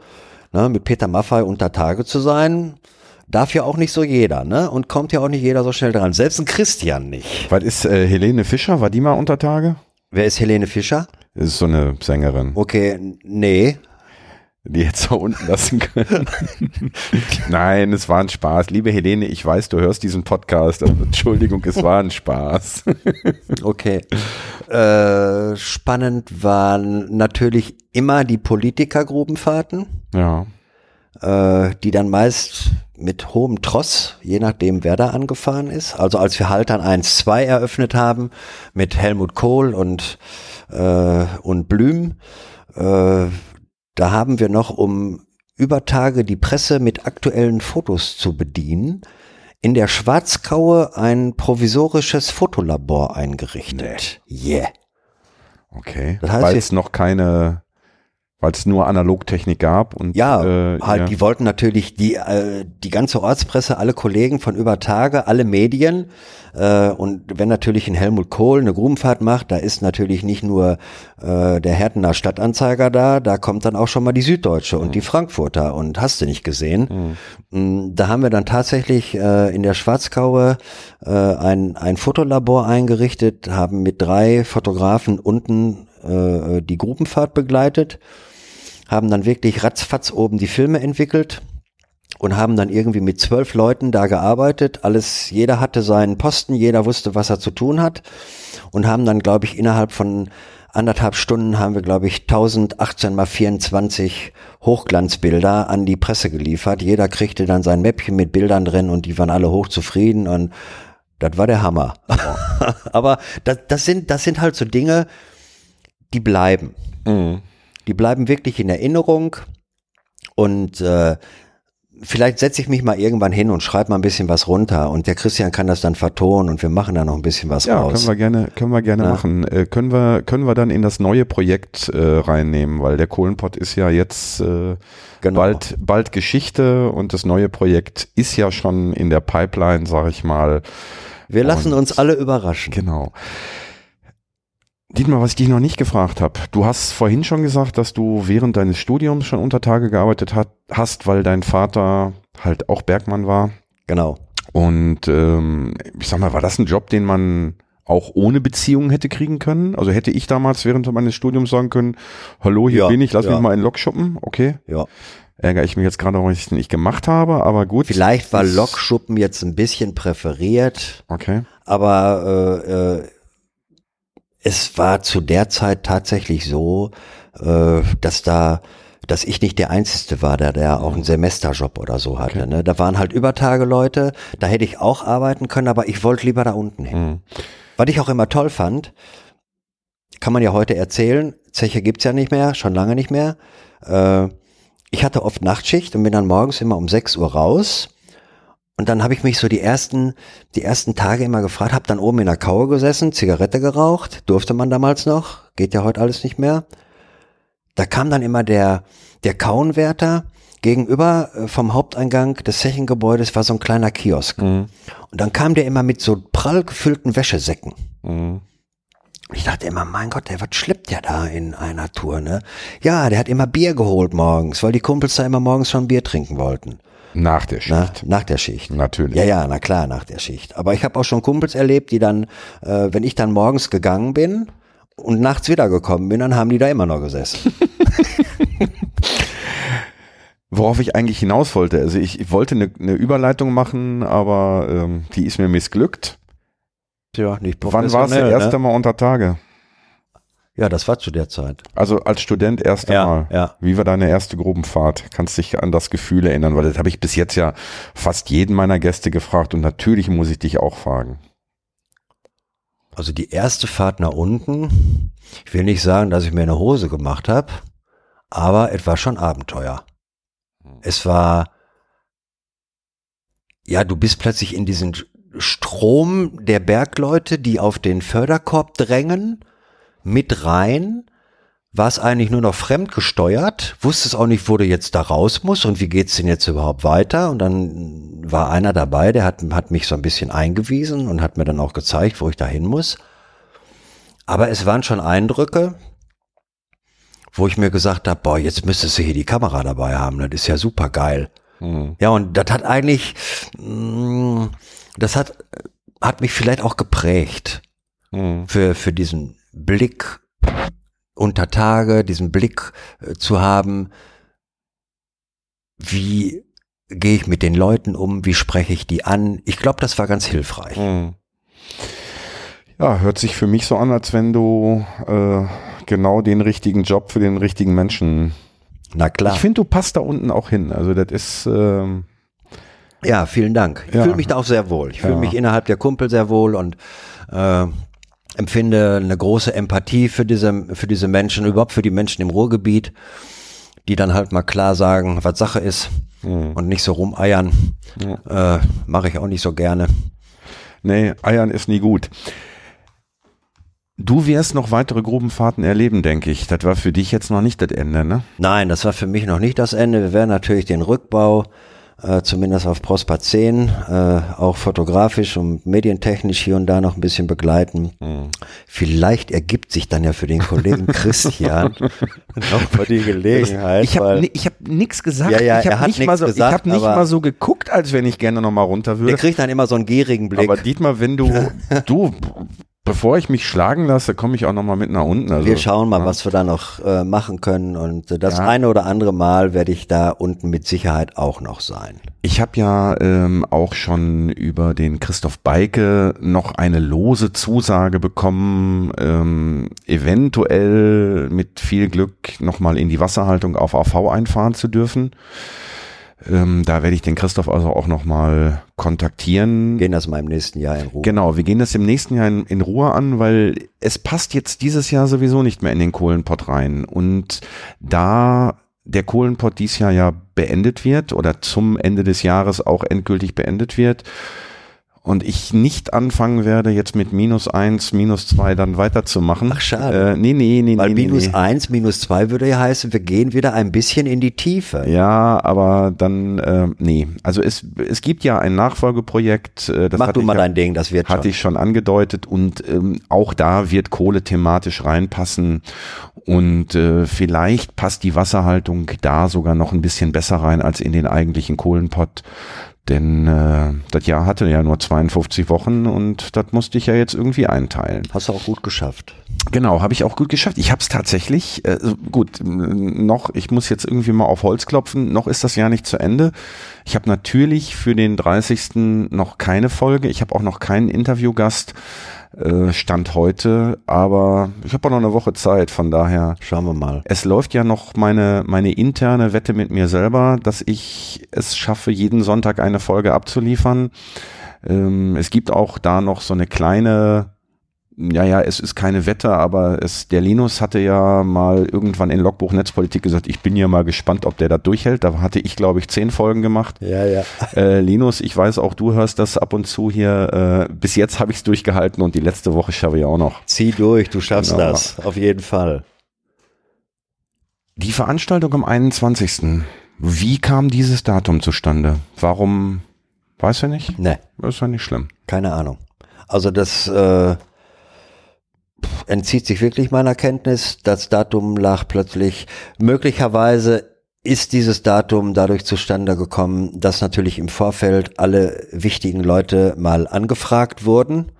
Und irgendwann kommt man dann auf ein Datum, wo dann wirklich alle fest zusagen können. Da gab es so eine riesengroße WhatsApp-Gruppe mit dem Bundespräsidenten Genau. und so, ey, hast du. Zeit? Genau, ja, ja. Und Wie man alle haben dann gesagt, ah, da könnte ich, muss morgens noch ein bisschen shoppen, aber ab 16 Uhr kein Problem. Äh, ja, wie man das so macht, ne? wie man das auch unter uns so macht, aber ich glaube, dieses Datum hat nicht wirklich äh, einen geschichtlichen, traditionellen, bergbaulichen Hintergrund. Hm.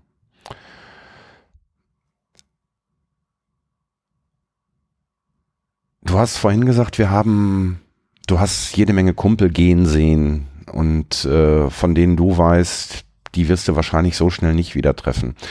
Mir, obwohl ich ja dieses Jahr nur in Anführungsstrichen dreimal unter Tage war, ähm, ist bei Facebook, ich habe irgendwann Facebook geöffnet und habe da gesehen, äh, dass mein in Anführungsstrichen Dieselkatzenfahrer, der Dirk Erber, Mhm. mittlerweile auch seine letzte Schicht verfahren hat. Ja. Der hat äh, dann Glück auf Dirk an dieser Stelle. Genau, der hat äh, da gepostet, heute meine letzte Schicht gehabt und auch da musste ich mir echt ein Tränchen verdrücken. Also der Dirk war auch und hatte uns nicht nur mit der Dieselkatze äh, bis kurz vor Zollverein gefahren, sondern der hat uns auch auf dem Weg durch den Schildausbau begleitet und hat auch äh, für Fragen äh, zur Verfügung gestanden und hat uns viel erzählt, auch abseits der, der ganzen Geschichte. Das war so derjenige, der mir dann hinterher auch sagte, hör mal, was willst du mit dem Schiefer, den du da gerade in der Hand hast? Ja, ja, ja, ja.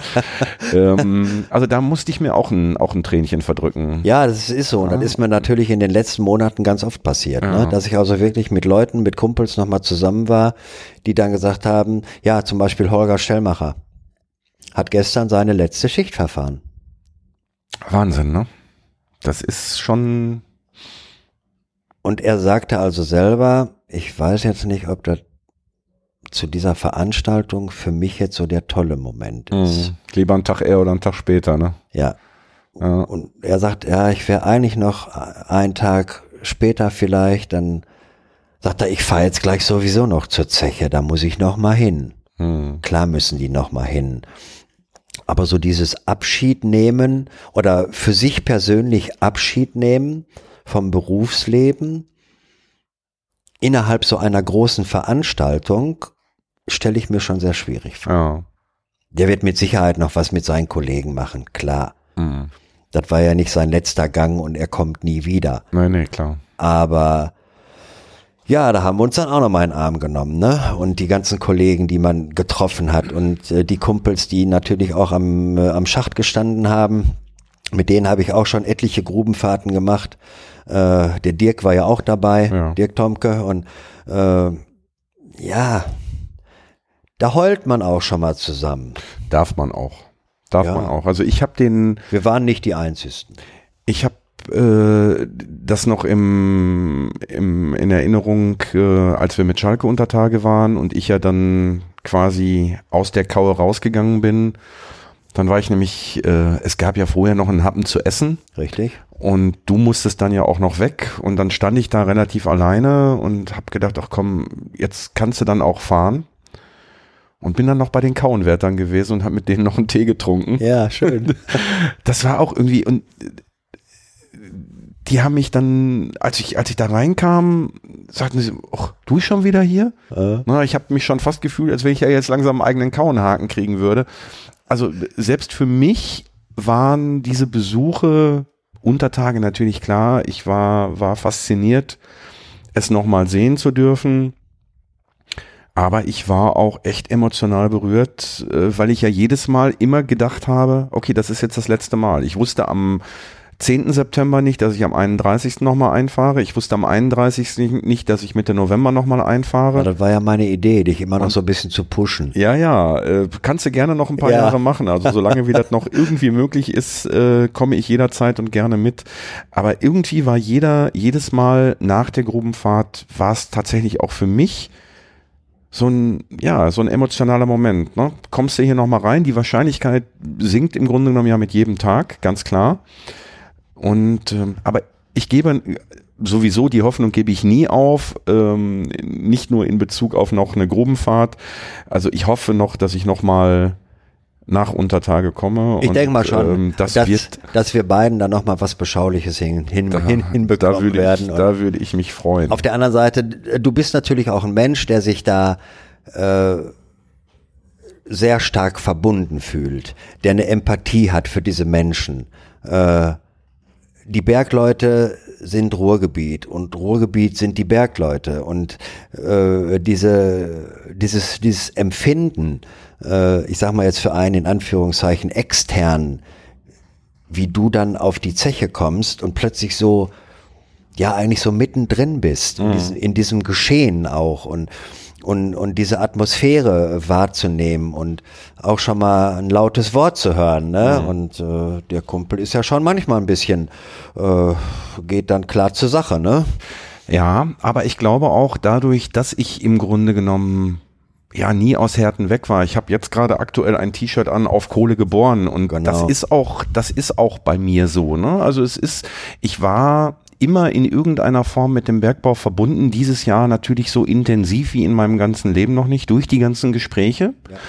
Ähm, aber ich glaube auch, dass der dass der Kumpel unter Tage man, man unterhält sich. Man, also wenn, wenn einem Kumpel entgegenkommt, heißt es natürlich Glück auf oder die Kurzform einfach nur ein Auf. Auf, äh, Wenn man Fragen stellt, ähm, die merken natürlich auch, ob da jetzt jemand ist, der, Ja, der ja, aus ja, Höflichkeit irgendwie eine Frage Genau. stellt oder ob ob das jemand ist, der, der von Tuten und Blasen keine Ahnung hat, oder ob man, naja, ich sag mal, gezielte Fragen stellt zu einer Funktion einer Maschine oder zu einem, boah, ich sag mal, zu einer Anzeige, zu einem Geräusch oder sonst irgendwas. Hör mal, da klappert doch irgendwas, was ist denn das? Jo, da hat sich gerade irgendwie ein Stein im Panzer verkeilt oder also so. ich sag mal, der Bergmann hat schon ein feines Gespür und eine Antenne dafür, äh, ob da jemand kommt, der da nur eine Kaffee, äh, äh, eine Kaffeefahrt machen will, oder äh, ob da jemand kommt, der sich auch für den Menschen da Ja. unten interessiert. Genau. Der nicht nur Sightseeing machen möchte und Disneyland, Hm. sondern der aus, aus eigenen Empfindungen heraus Interesse zeigt und auch das Gespräch sucht Ja, und sich vielleicht auch mal die Geschichte anhört, die er vielleicht gar nicht hören will. ja. Aber Ich will sie alle hören. du willst sowieso alle hören, ja, aber es gibt natürlich auch dann Leute, die dann sagen, ja, aber deswegen bin ich jetzt gar nicht hier. Ne? Ich will hier nur mal gucken. Mhm. Ja, ich will hier nur mal gucken, ist dann nicht so Nee, angesagt. dann kannst du dir auch ein Bildband nehmen oder den Filmchen anschauen. ja, ne? ne? Dann der Kumpel spürt das schon, ob da jemand kommt, der, der Interesse zeigt. Natürlich auch an seiner Technik, an seiner Tätigkeit, an sich selber Interesse zeigt. Und äh, da haben wir bei ganz, ganz vielen Grubenfahrten mit ganz, ganz vielen Menschen äh, und auch mit den Prominenten, die insbesondere, die haben sich auch immer die Zeit genommen und eigentlich haben wir immer jeden Zeitplan geschrottet. Mhm. Das heißt also, wenn dann 14 Uhr, 15 Uhr Ausfahrt geplant war, naja, das ist auch schon mal 17 Uhr geworden, mhm. weil wir da noch gesessen haben. Oder wenn die Kumpel am Schacht äh, auf, den, auf den Korb aufs Schichtende gewartet haben unten, wie in der Wartekabine auf der siebten Sohle. Ne? Äh, da sitzt man dann halt und quatscht mit denen nochmal ja. und man nimmt auch nochmal eine Prise. Ja. Ne? Und da ist so eine Stunde schnell rum. Ja. Und äh, man spürt dann auch plötzlich, der Bergmann der so dem Fremden geben, gegenübertritt, ist ja, naja, erstmal so abwägend. Was ist denn das für einer? Was will der hier? Ja, Besucherhelm auf. Dem kannst du jetzt irgendwas erzählen oder du sagst besser gar nichts. Aber wenn die erstmal so ins Gespräch kommen, dann kommen da auch oft die tollsten Geschichten bei raus. Ne? Ja, natürlich. Und eigentlich hätte man so wirklich tatsächlich immer jemanden dabei haben müssen. Du bist jetzt zu spät dran kann ich auch nie ändern, der immer wieder dokumentiert hätte. Ich meine, wir haben ja von der Stiftung das Projekt Oral History, mhm. wo also ganz, ganz viele Menschen aus dem Bergbau interviewt worden sind und auch in ungeschnittenen Video-Interviews ja. zu sehen sind. Ist unter anderem ja sogar ein wissenschaftliches Projekt geworden. Aber ich habe manchmal auch dann so daneben gesessen, habe gedacht, boah, jetzt müsstest du Schreiber sein, da würdest mhm. du jetzt mal alles mitschreiben. Ja. Ne? Aber das sind halt so für mich auch diese Momente, die hängen irgendwo im Hinterkopf und die werden da auch nicht weggehen, mhm. weil man halt diese Szenen, diese Gespräche, äh, dieses Zusammengehörigkeitsgefühl selbst mit externen Besuchern spüren konnte. Mhm. Und das ist toll. Ja. Also ich muss ganz ehrlich sagen, wenn ich nicht mm, in diesem Jahr auch noch nebenbei meiner Erwerbstätigkeit hätte nachgehen müssen, ähm, ich könnte mir jetzt so im, im Nachhinein vorstellen, ähm, man, man hätte vielleicht eine, also so ein Projekt entwickeln sollen, der Kohlenpott fährt ein Jahr jeden Tag an. Ja, gut, wäre logistisch ein bisschen schwierig geworden. Gut, hätte man, hätte man irgendwie, man, man hätte es im Vorfeld lange hätte planen man langfristig können. planen ja, müssen so. und können. Weil diese, was, was ich jetzt dieses Jahr gemacht habe, sind letzten Endes am Ende des Jahres 52 Interviews mit Leuten, die meisten Leute, die lange aus dem Bergbau weg sind. Es waren aus meiner Sicht, ich kann nur aus meiner Sicht sprechen, ich, ich hoffe, dass die Hörerinnen und Hörer das ähnlich sehen.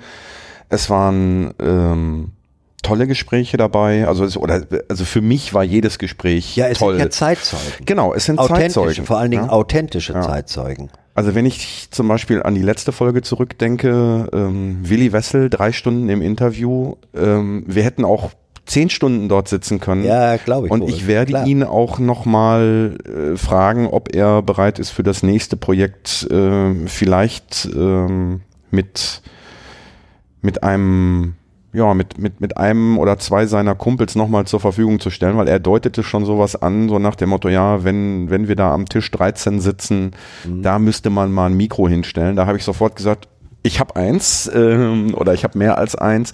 Das würde ich tatsächlich gerne machen, weil diese ähm, der Nikolaus Wörl hat das so schön äh, gesagt in der letzten Folge methodisch inkorrekt, dass, dass ihn gerade die letzte Folge sehr, sehr ergriffen hätte, weil Willi Wessel ist 82 übrigens, Nikolas, nicht 90. Ähm, Junger ja, Spruch. jemand ist, der diese Geschichten auch nicht mehr allzu lange erzählen kann. Also Nein. er ist noch bei guter Gesundheit, ja, er wird wahrscheinlich ja. auch noch 10, 15, 20 Jahre leben. So wie uns alle nur das Schicksal ereilen wird. Nur wenn wir es nicht machen. Ne? Also dann wenn, ist es weg. Wenn wir es nicht aufnehmen, ist es weg. Ja. Und die Erinnerungen verblassen schneller, als man, als man möchte. Ne? Und äh, als du mir von deinem Kohlenpott erzählt hast, da habe ich gedacht, da macht wieder einer so ein bisschen, na, der macht so- Shishi. so ein bisschen Shishi und so ein bisschen, jetzt reiten alle so auf, äh, auf, auf Bergbau und der Bergbau geht zu Ende und plötzlich schossen dann so plöpp, plöpp, plöpp aus allen möglichen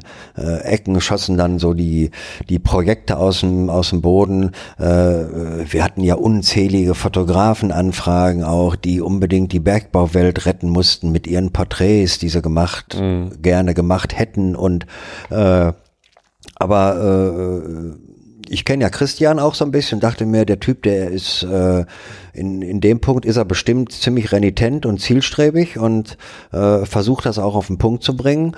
Äh, das ist auch nicht einer, äh, der äh, irgendwie aus München kommt und hier mal ein bisschen auf der Kohlenwelle mitreiten möchte. Das könnte schon gut und authentisch werden. Und als ich dann so die ersten Folgen mal gehört habe, habe ich gedacht, yo, das passt. Und äh, dann haben wir uns ja sowieso hier öfter gesehen und, und dann ist er mir auch öfter mal auf den Nerv gegangen ne, und äh, sind jetzt heute hier zusammengekommen und das hat mich auch sehr gefreut. Ja, mich umso Ja. mehr. Äh, vor allen Dingen, Ja. ich, ich höre da jetzt so ganz versteckt so ein kleines Lob. Kann das sein? Ja, das war ein großes Lob. Nein, weil es, es ist ja auch, wenn man es mal rein wissenschaftlich betrachtet, ein Zeitzeugenprojekt. Ja. So war das nie geplant. Ich, Ja, ist es aber. Ja, ich kann mich, ich kann mich an, an die äh, Folge 52 gut erinnern. Da hat der Martin Rützler mich quasi interviewt und hat gefragt, hör mal, was hast du denn vor? Und dann habe ich so, ja, so irgendwie 52 Wochen, so Gespräche, fünf bis zehn Minuten mit den Kumpels. Und nachdem dann die ersten zwei, drei Folgen raus waren, twitterte Martin Rützler, haha, er hat äh, fünf Minuten gesagt. Es ist natürlich wesentlich mehr geworden, habe ich persönlich nicht mit gerechnet, aber umso, Ja, ich hätte das sagen können. umso schöner, umso schöner finde ich natürlich, dass es, dass es länger geworden ist. Ja, nee, das ist ja auch vollkommen in Ordnung. Und äh, äh, ich denke mal, die, diese, diese, diese Aufzeichnungen, die du jetzt fleißig äh, über das ganze Jahr gemacht hast, das ja auch mit, mit einer Menge Nacharbeit noch verbunden ist, das ist ja auch nicht mal so eben. Und das alles noch so neben Job, halte ich schon für sehr ehrenwert. Mhm. Und dafür auch mein Respekt. Danke. Dietmar, was wird bleiben? Du hast vorhin schon gesagt, ähm, du bist der Meinung, dass der Ruhrpott die Kohle nie vergessen wird. Ist das dein Wunsch oder ist das deine, ist das dein, dein, dein, dein, oder bist du da, bist du davon überzeugt? Ja, ich habe eigentlich so ein intuitives Bauchgefühl. Okay. Das kann natürlich auch voll in die Hose gehen, dass irgendwie in vier Jahren keiner mehr von Kohle spricht, aber das wird nicht so sein. Das wird bestimmt nicht so sein. Und, und auch bei der Abschiedsveranstaltung auf Schalke, äh, Warst du da? Ich war da, Warum haben wir kein Bier getrunken? weil ich auf der Pressetribüne war. Ah, der Schnösel. Ja klar, ey. Aber da hast du den besten Blick aufs komplette Arena-Areal gehabt. Irre, Ne? ne? War das irre? Ja, das war wirklich. War das irre? Ja, und auch da ist ja dokumentiert worden und auch gesagt worden, dass äh, auch unser traditioneller Bergbau äh, Fußballclub die Kohle nie vergessen wird. Und das glaube ich denen auch. Ich habe, und das werde ich gleich ans Ende der Folge hängen, ich habe, ähm, ich hoffe, das jetzt nicht, mich nicht meine Dauerkarte kostet, wenn Schalke das hört. Ich habe mein Aufnahmegerät mit reingeschmuggelt. Ja, ist doch, ist doch, oh, darfst du doch. Und ich habe, weiß ich nicht, Hast Glück auf Lied mitgeschrieben? selbstverständlich. Ja, und cool. das Lied, das Steigerlied äh, und ich muss mal gucken, vielleicht auch noch die Rede vorher, werde ich einfach ans Ende der Folge hängen. Ich hatte vor diesem Tag Angst. Und ähm, ich Ja, es jetzt ist, jetzt ist auch nicht so einfach. Jetzt heule ich gerade. Ja, ist auch vollkommen in Ordnung. Ähm, ich hatte vor diesem Tag Angst, weil es war klar, es sind an diesem Abend 2000 Kumpel im Stadion. Mhm. Es waren keine 2000. Ein Platz ist leider frei geblieben. Ja. Und auf diesem Platz stand eine Grubenlampe. Mhm.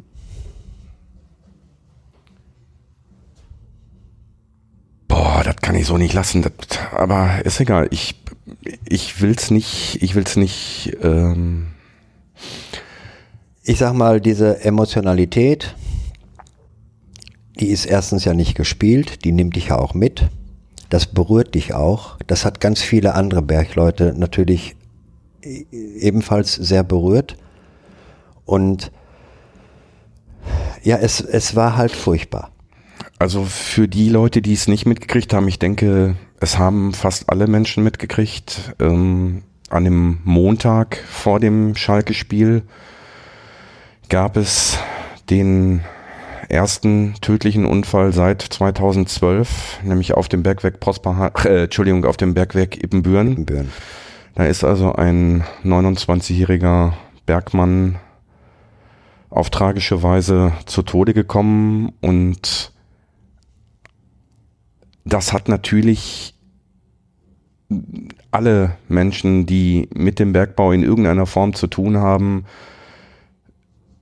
ähm, mitgenommen und es ist auch an diesem Abend natürlich des Kumpels gedacht worden, der eigentlich dort im Stadion gewesen wäre. Ja. Nicht nur da, auch auf der Abschiedsveranstaltung. Okay. Und äh, ja, natürlich ist da auch, ist, ist dem natürlich da auch gedacht worden. Und ähm, also dieses, als dort dann gesagt wurde, dass auf dem Platz dieses Kumpels äh, eine Grubenlampe steht, da hat's mich also nochmal richtig mitgenommen. Und damit war in dieser Woche leider noch nicht Schluss. Auch am Tag vor der offiziellen Verabschiedung, nämlich vor dem gestrigen Freitag, gab es dann am Donnerstag noch ein großes Grubenunglück im tschechischen Bergbau, wo durch eine Methanglasexplosion mindestens 13 Kumpel ihr Leben gelassen haben. Und auch da wird einem dann wieder bewusst, dass Bergbau bis in den heutigen, bis in die heutigen Tage immer gefährlich war. Ja, natürlich war es immer gefährlich. Immer, ja. immer mit, mit Verletzungen und im Zweifelsfall auch Todesfällen. Trotz der hohen Sicherheitsstandards, aber du steckst im Mensch nicht drin. Das heißt also, man muss ja dann, man muss natürlich auch man muss natürlich auch sehen, wodurch ist dieser Unfall entstanden? War es ein technischer Fehler? Äh, Fehler desjenigen, der da jetzt verletzt oder gar zu Tode gekommen ist? Jede kleinste Verletzung ist eine zu viel. Und wir haben in Deutschland den höchsten Sicherheitsstandard im Bergbau. Wenn ich mir so andere äh, Bergwerkssicherheitseinrichtungen äh, betrachte, dann kann ich da nur mit dem Kopf schütteln. Da würde ich wahrscheinlich nicht mal mehr anfahren wollen. Mhm. Das ist natürlich zu dem Zeitpunkt äh, ganz, ganz furchtbar gewesen. Und äh, diese Situation auf Schalke, die war also schon, ja, die hat mir auch die Kehle zugeschnürt. Hm. Ja, auch, ähm, also ich ich wollte das einfach nicht unerwähnt lassen. Ich habe lange mit mir gekämpft, aber das wäre, es wäre nicht, ich bin der Meinung, es wäre nicht gut gewesen, diese beiden tragischen Unglücke oder den Unfall und das Unglück nicht zu thematisieren, weil es einfach dazugehört auch das ist bis heute Bergbau. Und auch wenn die aktive Förderung jetzt eingestellt ist und nur noch in Anführungsstrichen geraubt wird und die Bergwerke, die letzten beiden Bergwerke für die Ewigkeit vorbereitet werden, ist es auch heute noch so, dass jederzeit noch was passieren kann. Ich hoffe, ja, ich hoffe inständig, dass es der letzte schwere Unfall, der letzte Tote ist. Wissen tun wir es nicht. Nee, nicht wirklich. Weil keiner steckt drin. Genau. Was, was passiert? Wer ist im falschen Moment unachtsam und passt vielleicht nicht auf, obwohl die Bergleute eigentlich ja auch immer durch, durch, äh, äh durch Schulung, durch die fünf Minuten Gespräche, die immer äh, vor Arbeitsbeginn stattgefunden haben, durch entsprechende Sicherheitsinweise, äh, durch Infopoints äh, darauf hingewiesen worden sind, was vielleicht an Veränderungen im Revier stattgefunden hat, ja. was äh, man jetzt noch beachten sollte und, und, und. aber irgendwann schleicht sich vielleicht auch so das, ja, mache ich doch jeden Tag ein. Mhm. Und das sind natürlich so die Momente, die dann tatsächlich gefährlich werden können.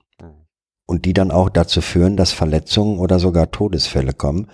Äh, dazu muss ich sagen, hat sich äh, der Bergbau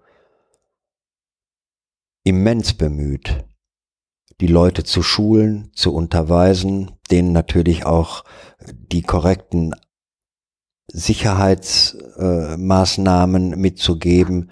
Äh, an den Schuhen wurde immer wieder rumgefeilt, dann gab's Kappen, dann gab's mal keine, dann gab's wieder welche, die dann hinterher doch Vorschrift waren. So die Schutzbrillen, Tragepflicht, Augenverletzungen, das ist alles total in den letzten Jahrzehnten auch, ja, ich sag mal, fast bis auf Null zurückgegangen. Ja. Ne?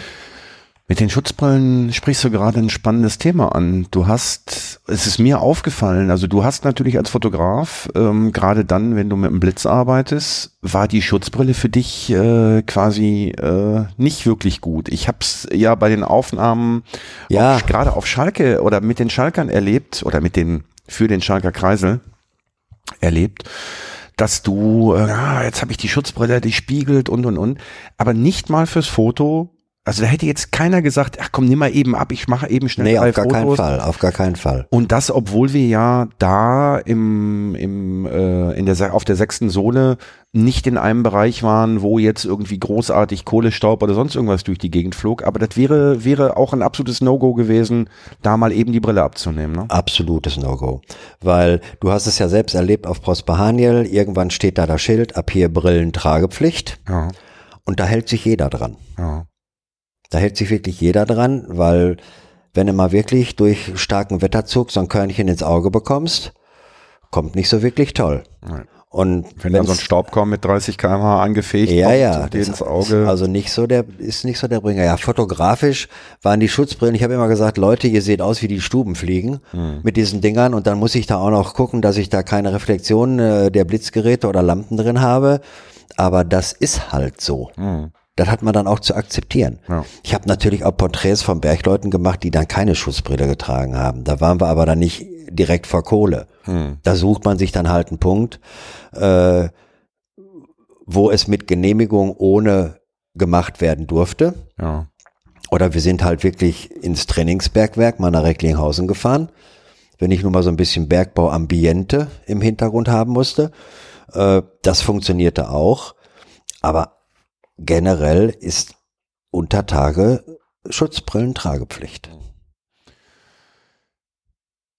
Du hast in deinen mittlerweile über 30 Jahren mit Sicherheit etliche Bergwerke gesehen, sowohl übertägig als auch untertägig. Mhm. Welches Bergwerk ist dir,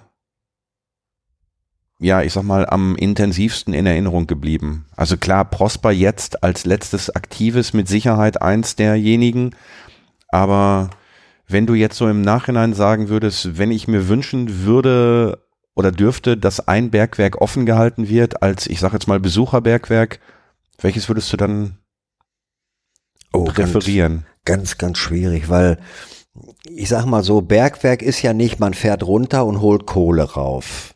Jedes Bergwerk hat, hat ja so seine Eigenarten. Das heißt also, äh, je nachdem, wie die Streckenvortriebe gelaufen sind, wie überhaupt das untertägige Streckennetz ist, äh, ist ja jedes Bergwerk anders.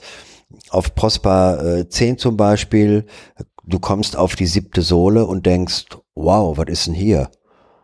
Ja, sieht bisschen aus wie ein vollgestellter äh, U-Bahnhof in, in, Ja. einer, in einer internationalen Großstadt. Ne? Auf anderen Bergwerken, was weiß ich, auf Hugo zum Beispiel, da bist du runtergefahren und warst wirklich so direkt im Pütt, da hast du gleich gedacht, um die Ecke gibt's die erste Kohle. Ja, war aber nicht so. Muss es natürlich auch gehen. Das ist natürlich auch schon ein bisschen her. Die Technik hat sich ja auch verändert. Und die, die Streckenquerschnitte sind ja auch größer geworden. Je nachdem, wo man angefahren ist. Und je nachdem, in welcher Art und Weise gefördert wurde. Äh, und wenn du irgendwo auf, was weiß ich, auf Auguste Victoria unten im Bahnhof gewesen bist, da warst du auch in so einer riesen Kathedrale drin, ne? Die irgendwie 250 Meter lang war und es war alles hell beleuchtet. das hätte auch eine Übertagehalle sein können, wenn sie nicht diesen charakteristischen, äh, charakteristischen Querschnitt gehabt hätte. Und den Na? Geruch. Ja, und du hast natürlich, klar, den Geruch sowieso, die Geräuschkulisse und äh, für viele war das aber, die sind unten angekommen und dachten dann, wow, sieht ja gar nicht so aus wie Untertage. Okay, wenn du dann erstmal so halbstündchen mit der Einschienen-Hängebahn gefahren bist, ne, so in Richtung Flöz-Zollverein, da wurde es dann schon bergmännisch. Mhm. Da ging es dann auch mal steil runter und steil wieder hinauf und äh, gut, in, in so einer Kiste zu sitzen, wie in der Wuppertaler Schwebebahn und dann durchs Bergwerk gefahren zu werden, ist ja schon was, ne? Früher sind die Kumpel da zu Fuß gegangen. Ja gut, machen sie ja heute auch noch. Die Einschienenhängebahn ja. war ja nicht für die Kumpel, die war ja nur. Ja, die fahren dann aber Band. Ja, ja. ja? Äh, darfst du Band fahren? Ja, ich darf, ja, ich darf Band fahren. Meine Herren. Ja, was, was für eine blöde Frage. Na klar, darf ich Band fahren, selbstverständlich. Gut, aber du hast ja mit deiner ja. Kamera und mit deinem Equipment eigentlich gar keine Chance, dich da aufs Band zu werfen, ne? Oder? Ja, wenn du das in spezielle Taschen verpackst, dann schon. Okay. Also du brauchst diese Rucksäcke, hm. die auch die Sprengstoffleute haben. Das muss sicher verpackt sein. Oft ist es so gemacht worden, äh, ein Begleiter ist vorgefahren, dann hast du den Rucksack erstmal aufs Band, dann ist der angenommen worden. Also ich kann da nicht mit dem kompletten Gerödel aufs Band. Da würde ich heute wahrscheinlich nicht mehr hier sitzen. Hattest du jemals, ich sag mal so, äh, unangenehme Momente unter Tage? Ich möchte jetzt nicht unbedingt von Gefahrensituationen reden, sondern irgendwas, wo du gedacht hast, puh, das hätte jetzt aber auch ins Auge gehen können oder ich habe mich einmal beim Absteigen beim Band verheddert. Da bin ich so ein bisschen hängen geblieben und dann so ein bisschen, da hatten wir auch die 2,3 Meter schnelle Bandfahrung. Mhm. Äh, da hat es mich so ein bisschen rumgeschmissen. Da habe ich mir so ein bisschen den linken Ellenbogen angehauen. Das hätte so eine Situation werden können, die vielleicht nicht so ganz prickelnd gewesen wäre. Mhm. Aber eigentlich war so, ich war da auch nicht verletzt. Ich hatte da einen blauen Fleck am Arm und Thema durch. Äh, aber wirklich eine Situation, wo ich irgendwie auch Angst gehabt hätte, die hatte ich nie. Ich habe mich da also immer auch, wahrscheinlich auch durch gute Begleitung, hm. am Anfang immer, immer sehr sicher gefühlt. Und äh, ich konnte mich ja auch als Fotograf nicht bewegen, wo ich wollte. Also mal eben in alten Mann gucken war da nicht. Nee, nee, das ist. Ne, hallo? Geht gar nicht. Hätte ich auch nicht gemacht, weil äh, ja, es sind halt so diese Kleinigkeiten, die man natürlich im Laufe der Jahre dann auch lernt, ne, dass man seine Hand nicht auf die Bracke hält, Ne, die hat da nichts zu suchen, weil wenn dann der Stein runterkommt, dann sieht das auch nicht so toll aus. Es, es sind so die Kleinigkeiten, die für den Kumpel wahrscheinlich selbstverständlich sind. Mhm. Das macht der eh nicht. Der sagt dann, der sagt dann schon mal, komm, nimm mal die Flosse da runter. Mhm. Dann sagst du, warum? Hey, tu die Pfote da weg. Ja, ne? Und äh, das, das, aber ich sag mal, irgendwie eine Angstsituation oder eine gefährliche Situation hatte ich nie. Mhm. Ich bin mir gar nicht mehr sicher, wer das erzählt hat. Irgendjemand erzählte neulich mal, dass sie eine Gasblase angebohrt hätten und äh, oder ange, mhm. äh, angefahren hätten ja, mit, ja. mit dem Hobel oder mit dem, äh, mit dem Walzenschremmlader. Oder dass, dass die ganze Ortsbrust gebrannt hätte. Und da habe ich mir gedacht, okay, das sind natürlich auch so Sachen. Ja, muss man auch nicht wirklich erleben. Nee, muss, muss man nie haben. Ne? Aber da also. wissen dann die Kumpels mit umzugehen. Äh, und gerade wenn solche Dinge passieren, ist natürlich auch die Grubenwehr sofort vor Ort. Ja. Das heißt, die, die sind dann alle dort, die können äh, genau festlegen, in welche Richtung besteht Gefahr. Dann läuf, laufen halt gewisse Pläne ab, ja. die vorher festgelegt, die auch hundertfach geprobt sind. Dafür sind die Jungs halt da. Und äh, naja, wir, wir hatten keine großartigen Grubenbrände in den letzten Jahrzehnten.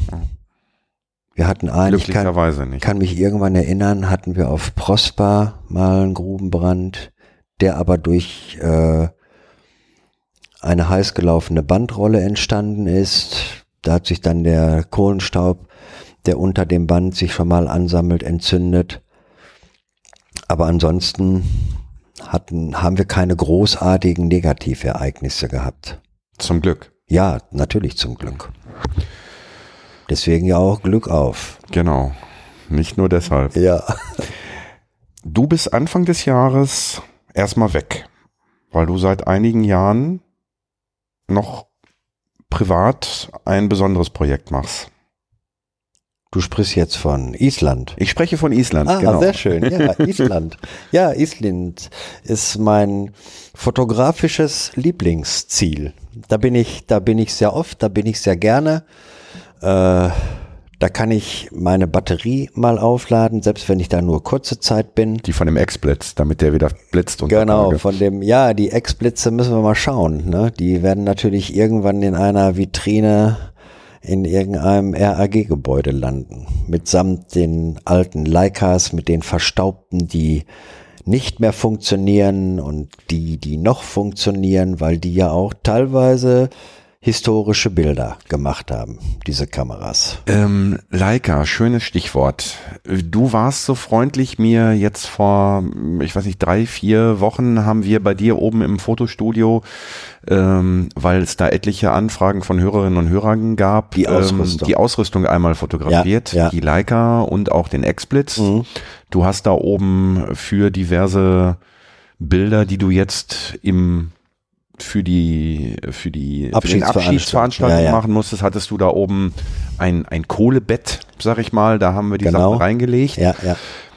Ähm, ich müsste von dir nochmal wissen, was war das, was waren das wirklich für Leicas? Weil ähm, nachdem ich dieses Bild dann vertwittert habe, kam so die, du hast mir, glaube ich, das ist eine M5 Ja, oder muss- MP5. MP5. Dann kam noch irgendwie, hey, das ist eine MP6, das ist das und das und das ist Vielleicht mittlerweile ich mich, ja, ich bin nicht, also, also okay. Mittlerweile ist das ist das sogar bis in bis in ein Leica-Forum vorgedrungen, dieses Bild. Und Tatsächlich? auch da, ja, ja, auch da äh, Ist streiten sich gerade die Gelehrten, glaube ich, was es ich wirklich gucke ist. nochmal genau drauf. Genau, du sagst mir da bitte nochmal Bescheid, was es genau, Genau. war, dann klären wir Da das gibt es auch eine Gerätenummer und dann Genau. kann man die genau recherchieren. dann klären wir das endgültig, genau.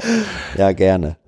Ähm, ja, Dietmar, wir haben fast zwei Stunden. Ein bisschen was schneiden wir raus, haben, Ja, okay. wir, haben wir ja gesagt. Ja, äh, ja. Lässt, sich, lässt sich nicht vermeiden bei jemandem, der zwar viel erzählen kann, aber auch nicht alles erzählen darf. Ja, genau. Ganz klar. Ähm, Island, von wann bis wann bist du da? Ich frage aus besonderem Grund. Ja, also eigentlich steht noch nichts fest, weil dadurch, dass ich jetzt in der letzten Zeit so ein bisschen geschwächelt habe, muss ich erstmal ein bisschen zurückfahren. Äh, Die Batterie ist jetzt so 80 Prozent, steigende Tendenz, wenn die wieder 100 kriegt, also ist erstmal ein bisschen verschoben, auch aus arbeitstechnischen Gründen, weil wir im Januar noch so ein paar Dinge äh, in petto haben in diversen Meetings, wo wir mal schauen müssen, was so passiert im nächsten Jahr. Vielleicht kommen wir da noch mal irgendwo zusammen Ich bin dabei. denke ich schon. Äh, Das heißt, jetzt erstmal Abschiedsveranstaltung haben wir geschafft. Emotionen sind noch da. Kommen bei mir auch erstmal so bröckchenweise jetzt rüber, weil eigentlich hatte ich gestern keine großartige Zeit dafür, Mhm. weil wenn du noch beschäftigt bist, Medien zu bedienen und selber noch zu arbeiten, äh, wie ich vorhin schon mal erwähnt habe, beim Schlusslied natürlich. Ja. Aber danach war für uns noch jede Menge Arbeit und viel zu tun und äh, Was vielleicht gar nicht auch, äh, auch gar nicht schlecht ist, ne? Dass man dann ja, so ein bisschen noch abgelenkt wird. auf der anderen Seite war ich so ein bisschen neidisch auf die, die sich so dieser Veranstaltung hingeben konnten. Mhm. Okay. Die haben natürlich den gewissen Vorteil, dass die einmal so richtig Abschied nehmen konnten. Ah, Dadurch, dass ich jetzt ja noch nicht wirklich weg bin, wird das noch ein bisschen dauern. ah. Worauf ich eigentlich hinaus wollte. 16. März, bist du da wieder hier? Ja, was haben wir da? Das ist ein Samstag. Da gibt's oben in der Kaue, also quasi so Party? anderthalb Etagen über uns. Ja, Party. Wie sich das entwickelt, weiß man ja nie. Was ich gerne machen möchte, ähm, das hatte ich ja schon etliche Male das ganze Jahr über immer gesagt, dass ich irgendwann in Absprache mit dem Andreas Weidner, unserem gemeinsamen Vermieter, ähm, der mir freundlicherweise die Kaue dafür zur Verfügung stellen wird, ähm, allen Leuten, die ich in diesem Jahr im Interview hatte, Bescheid geben werde. Ach cool. Ähm, in der Hoffnung, dass möglichst viele von den mindestens 52 plus x Gästen und Gästinnen dann kommen Also werden. Schmalzstulle und Pottbier. Schmalzstulle, Pottbier, vielleicht ein Frikadellchen unter der Hand, äh, unterm Arm gerollt, müssen wir Gut. mal gucken. Machen wir ein bisschen Bergbau-Multimedia. Genau, ein bisschen Bergbau-Multimedia und ein bisschen äh, Sound und dann es sollen auch natürlich dann oder es dürfen dann natürlich auch dann äh, gerne Hörerinnen und Hörer kommen. Und ähm, ja, ob das eine Party wird oder ob es einfach ein, ja, ein Zusammentreffen sein wird, weiß ich nicht. Das wird dann, Zumindest. das wird dann der Abend nimm oder dein der Nachmittag. Aufnahmegerät mit. Es werden viele Geschichten erzählt. Das auf jeden Fall. Wir werden, ich werde, ich werde zusehen, dass ich mehrere Aufnahmegeräte da vor Ort habe, damit man da noch so ein bisschen noch, ja, das noch ist ein eine paar ganz tolle fangen Idee. kann. Ja, da sehen wir uns auf jeden Fall. Also wenn, deswegen wollte ich jetzt wissen, ob du am 16. wieder da Da bist. bin ich oder, wieder da. Das ist gut. Dann, Auf jeden Fall. Äh, dann sollten wir da nochmal drüber reden. Dietmar, für heute vielen lieben Dank. Du weißt, dass du jetzt gleich noch was äh, tun musst. Oder nicht gleich, aber äh, du hast mir Solange ich nicht singen muss, Nee, ist nee, alles in Ordnung. nee, nee, du hast mir, du hast mir noch was versprochen, weil es wird ja auf dem Kongress in Leipzig am 29. Kohlenpott live auf der Bühne geben. Ja. Die Sendung, ich weiß gar nicht, äh, ob das auch gestreamt wird, wie auch immer. Dann wäre die Nullnummer tatsächlich vor der Folge 1 veröffentlicht. Mhm. Äh, es wird definitiv eine Aufnahme geben. Diese Aufnahme wird dann die Nullnummer. Voraussichtlich wird sie veröffentlicht am Sonntag, den 6. Januar. Mhm. Und äh, für diese Veranstaltung äh, hattest du mir versprochen, dass ich ein paar Bilder bekomme, Ja, ja, die klar. ich dann quasi mittels Beamer hinten auf den Hintergrund werfen kann. Äh, wir haben uns auch noch so ein, über ein paar kleine naja, ich sag mal ein paar Kleinigkeiten unterhalten. Da gucken wir dann vielleicht gleich auch nochmal, wie wir das hinkriegen.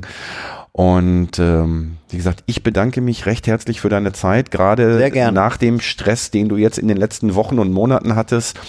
Ähm, es war mir klar, dass wenn du das irgendwie gesundheitlich wuppen kannst, dass du diesen Termin nicht platzen lässt. Also Leute, ich bin jetzt nicht todkrank. Ne? Nein. Nein, aber du, das, ich habe mir schon so Sorgen gemacht, muss man Ja. ganz klar sagen. Ähm, und von daher bin ich natürlich umso dankbarer, dass du deine Zusage als Kumpel eingehalten hast, dass du hier sitzt, dass Ja. du mir zur Rede und Antwort gestanden hast und natürlich auch für die Hörerinnen und Hörer. Ich hoffe, es hat euch gefallen. Ich denke ja, also ich kann mich nicht beschweren, ich bin zufrieden. Lieber Dietmar, ich bedanke mich. Ich wünsche allen Hörerinnen und Hörern natürlich äh, ein frohes Weihnachtsfest äh, Und ein herzliches Glück, Glück auf. auf. Danke, Dietmar. Ciao. Wie bereits angekündigt, kommt jetzt sozusagen als Special noch die Aufnahme aus der Arena auf Schalke am 19.12.2018. Teile der Rede und natürlich das Steigerlied, gesungen vom Ruhrkohlechor und 65.000 Leuten im Stadion. Viel Spaß damit.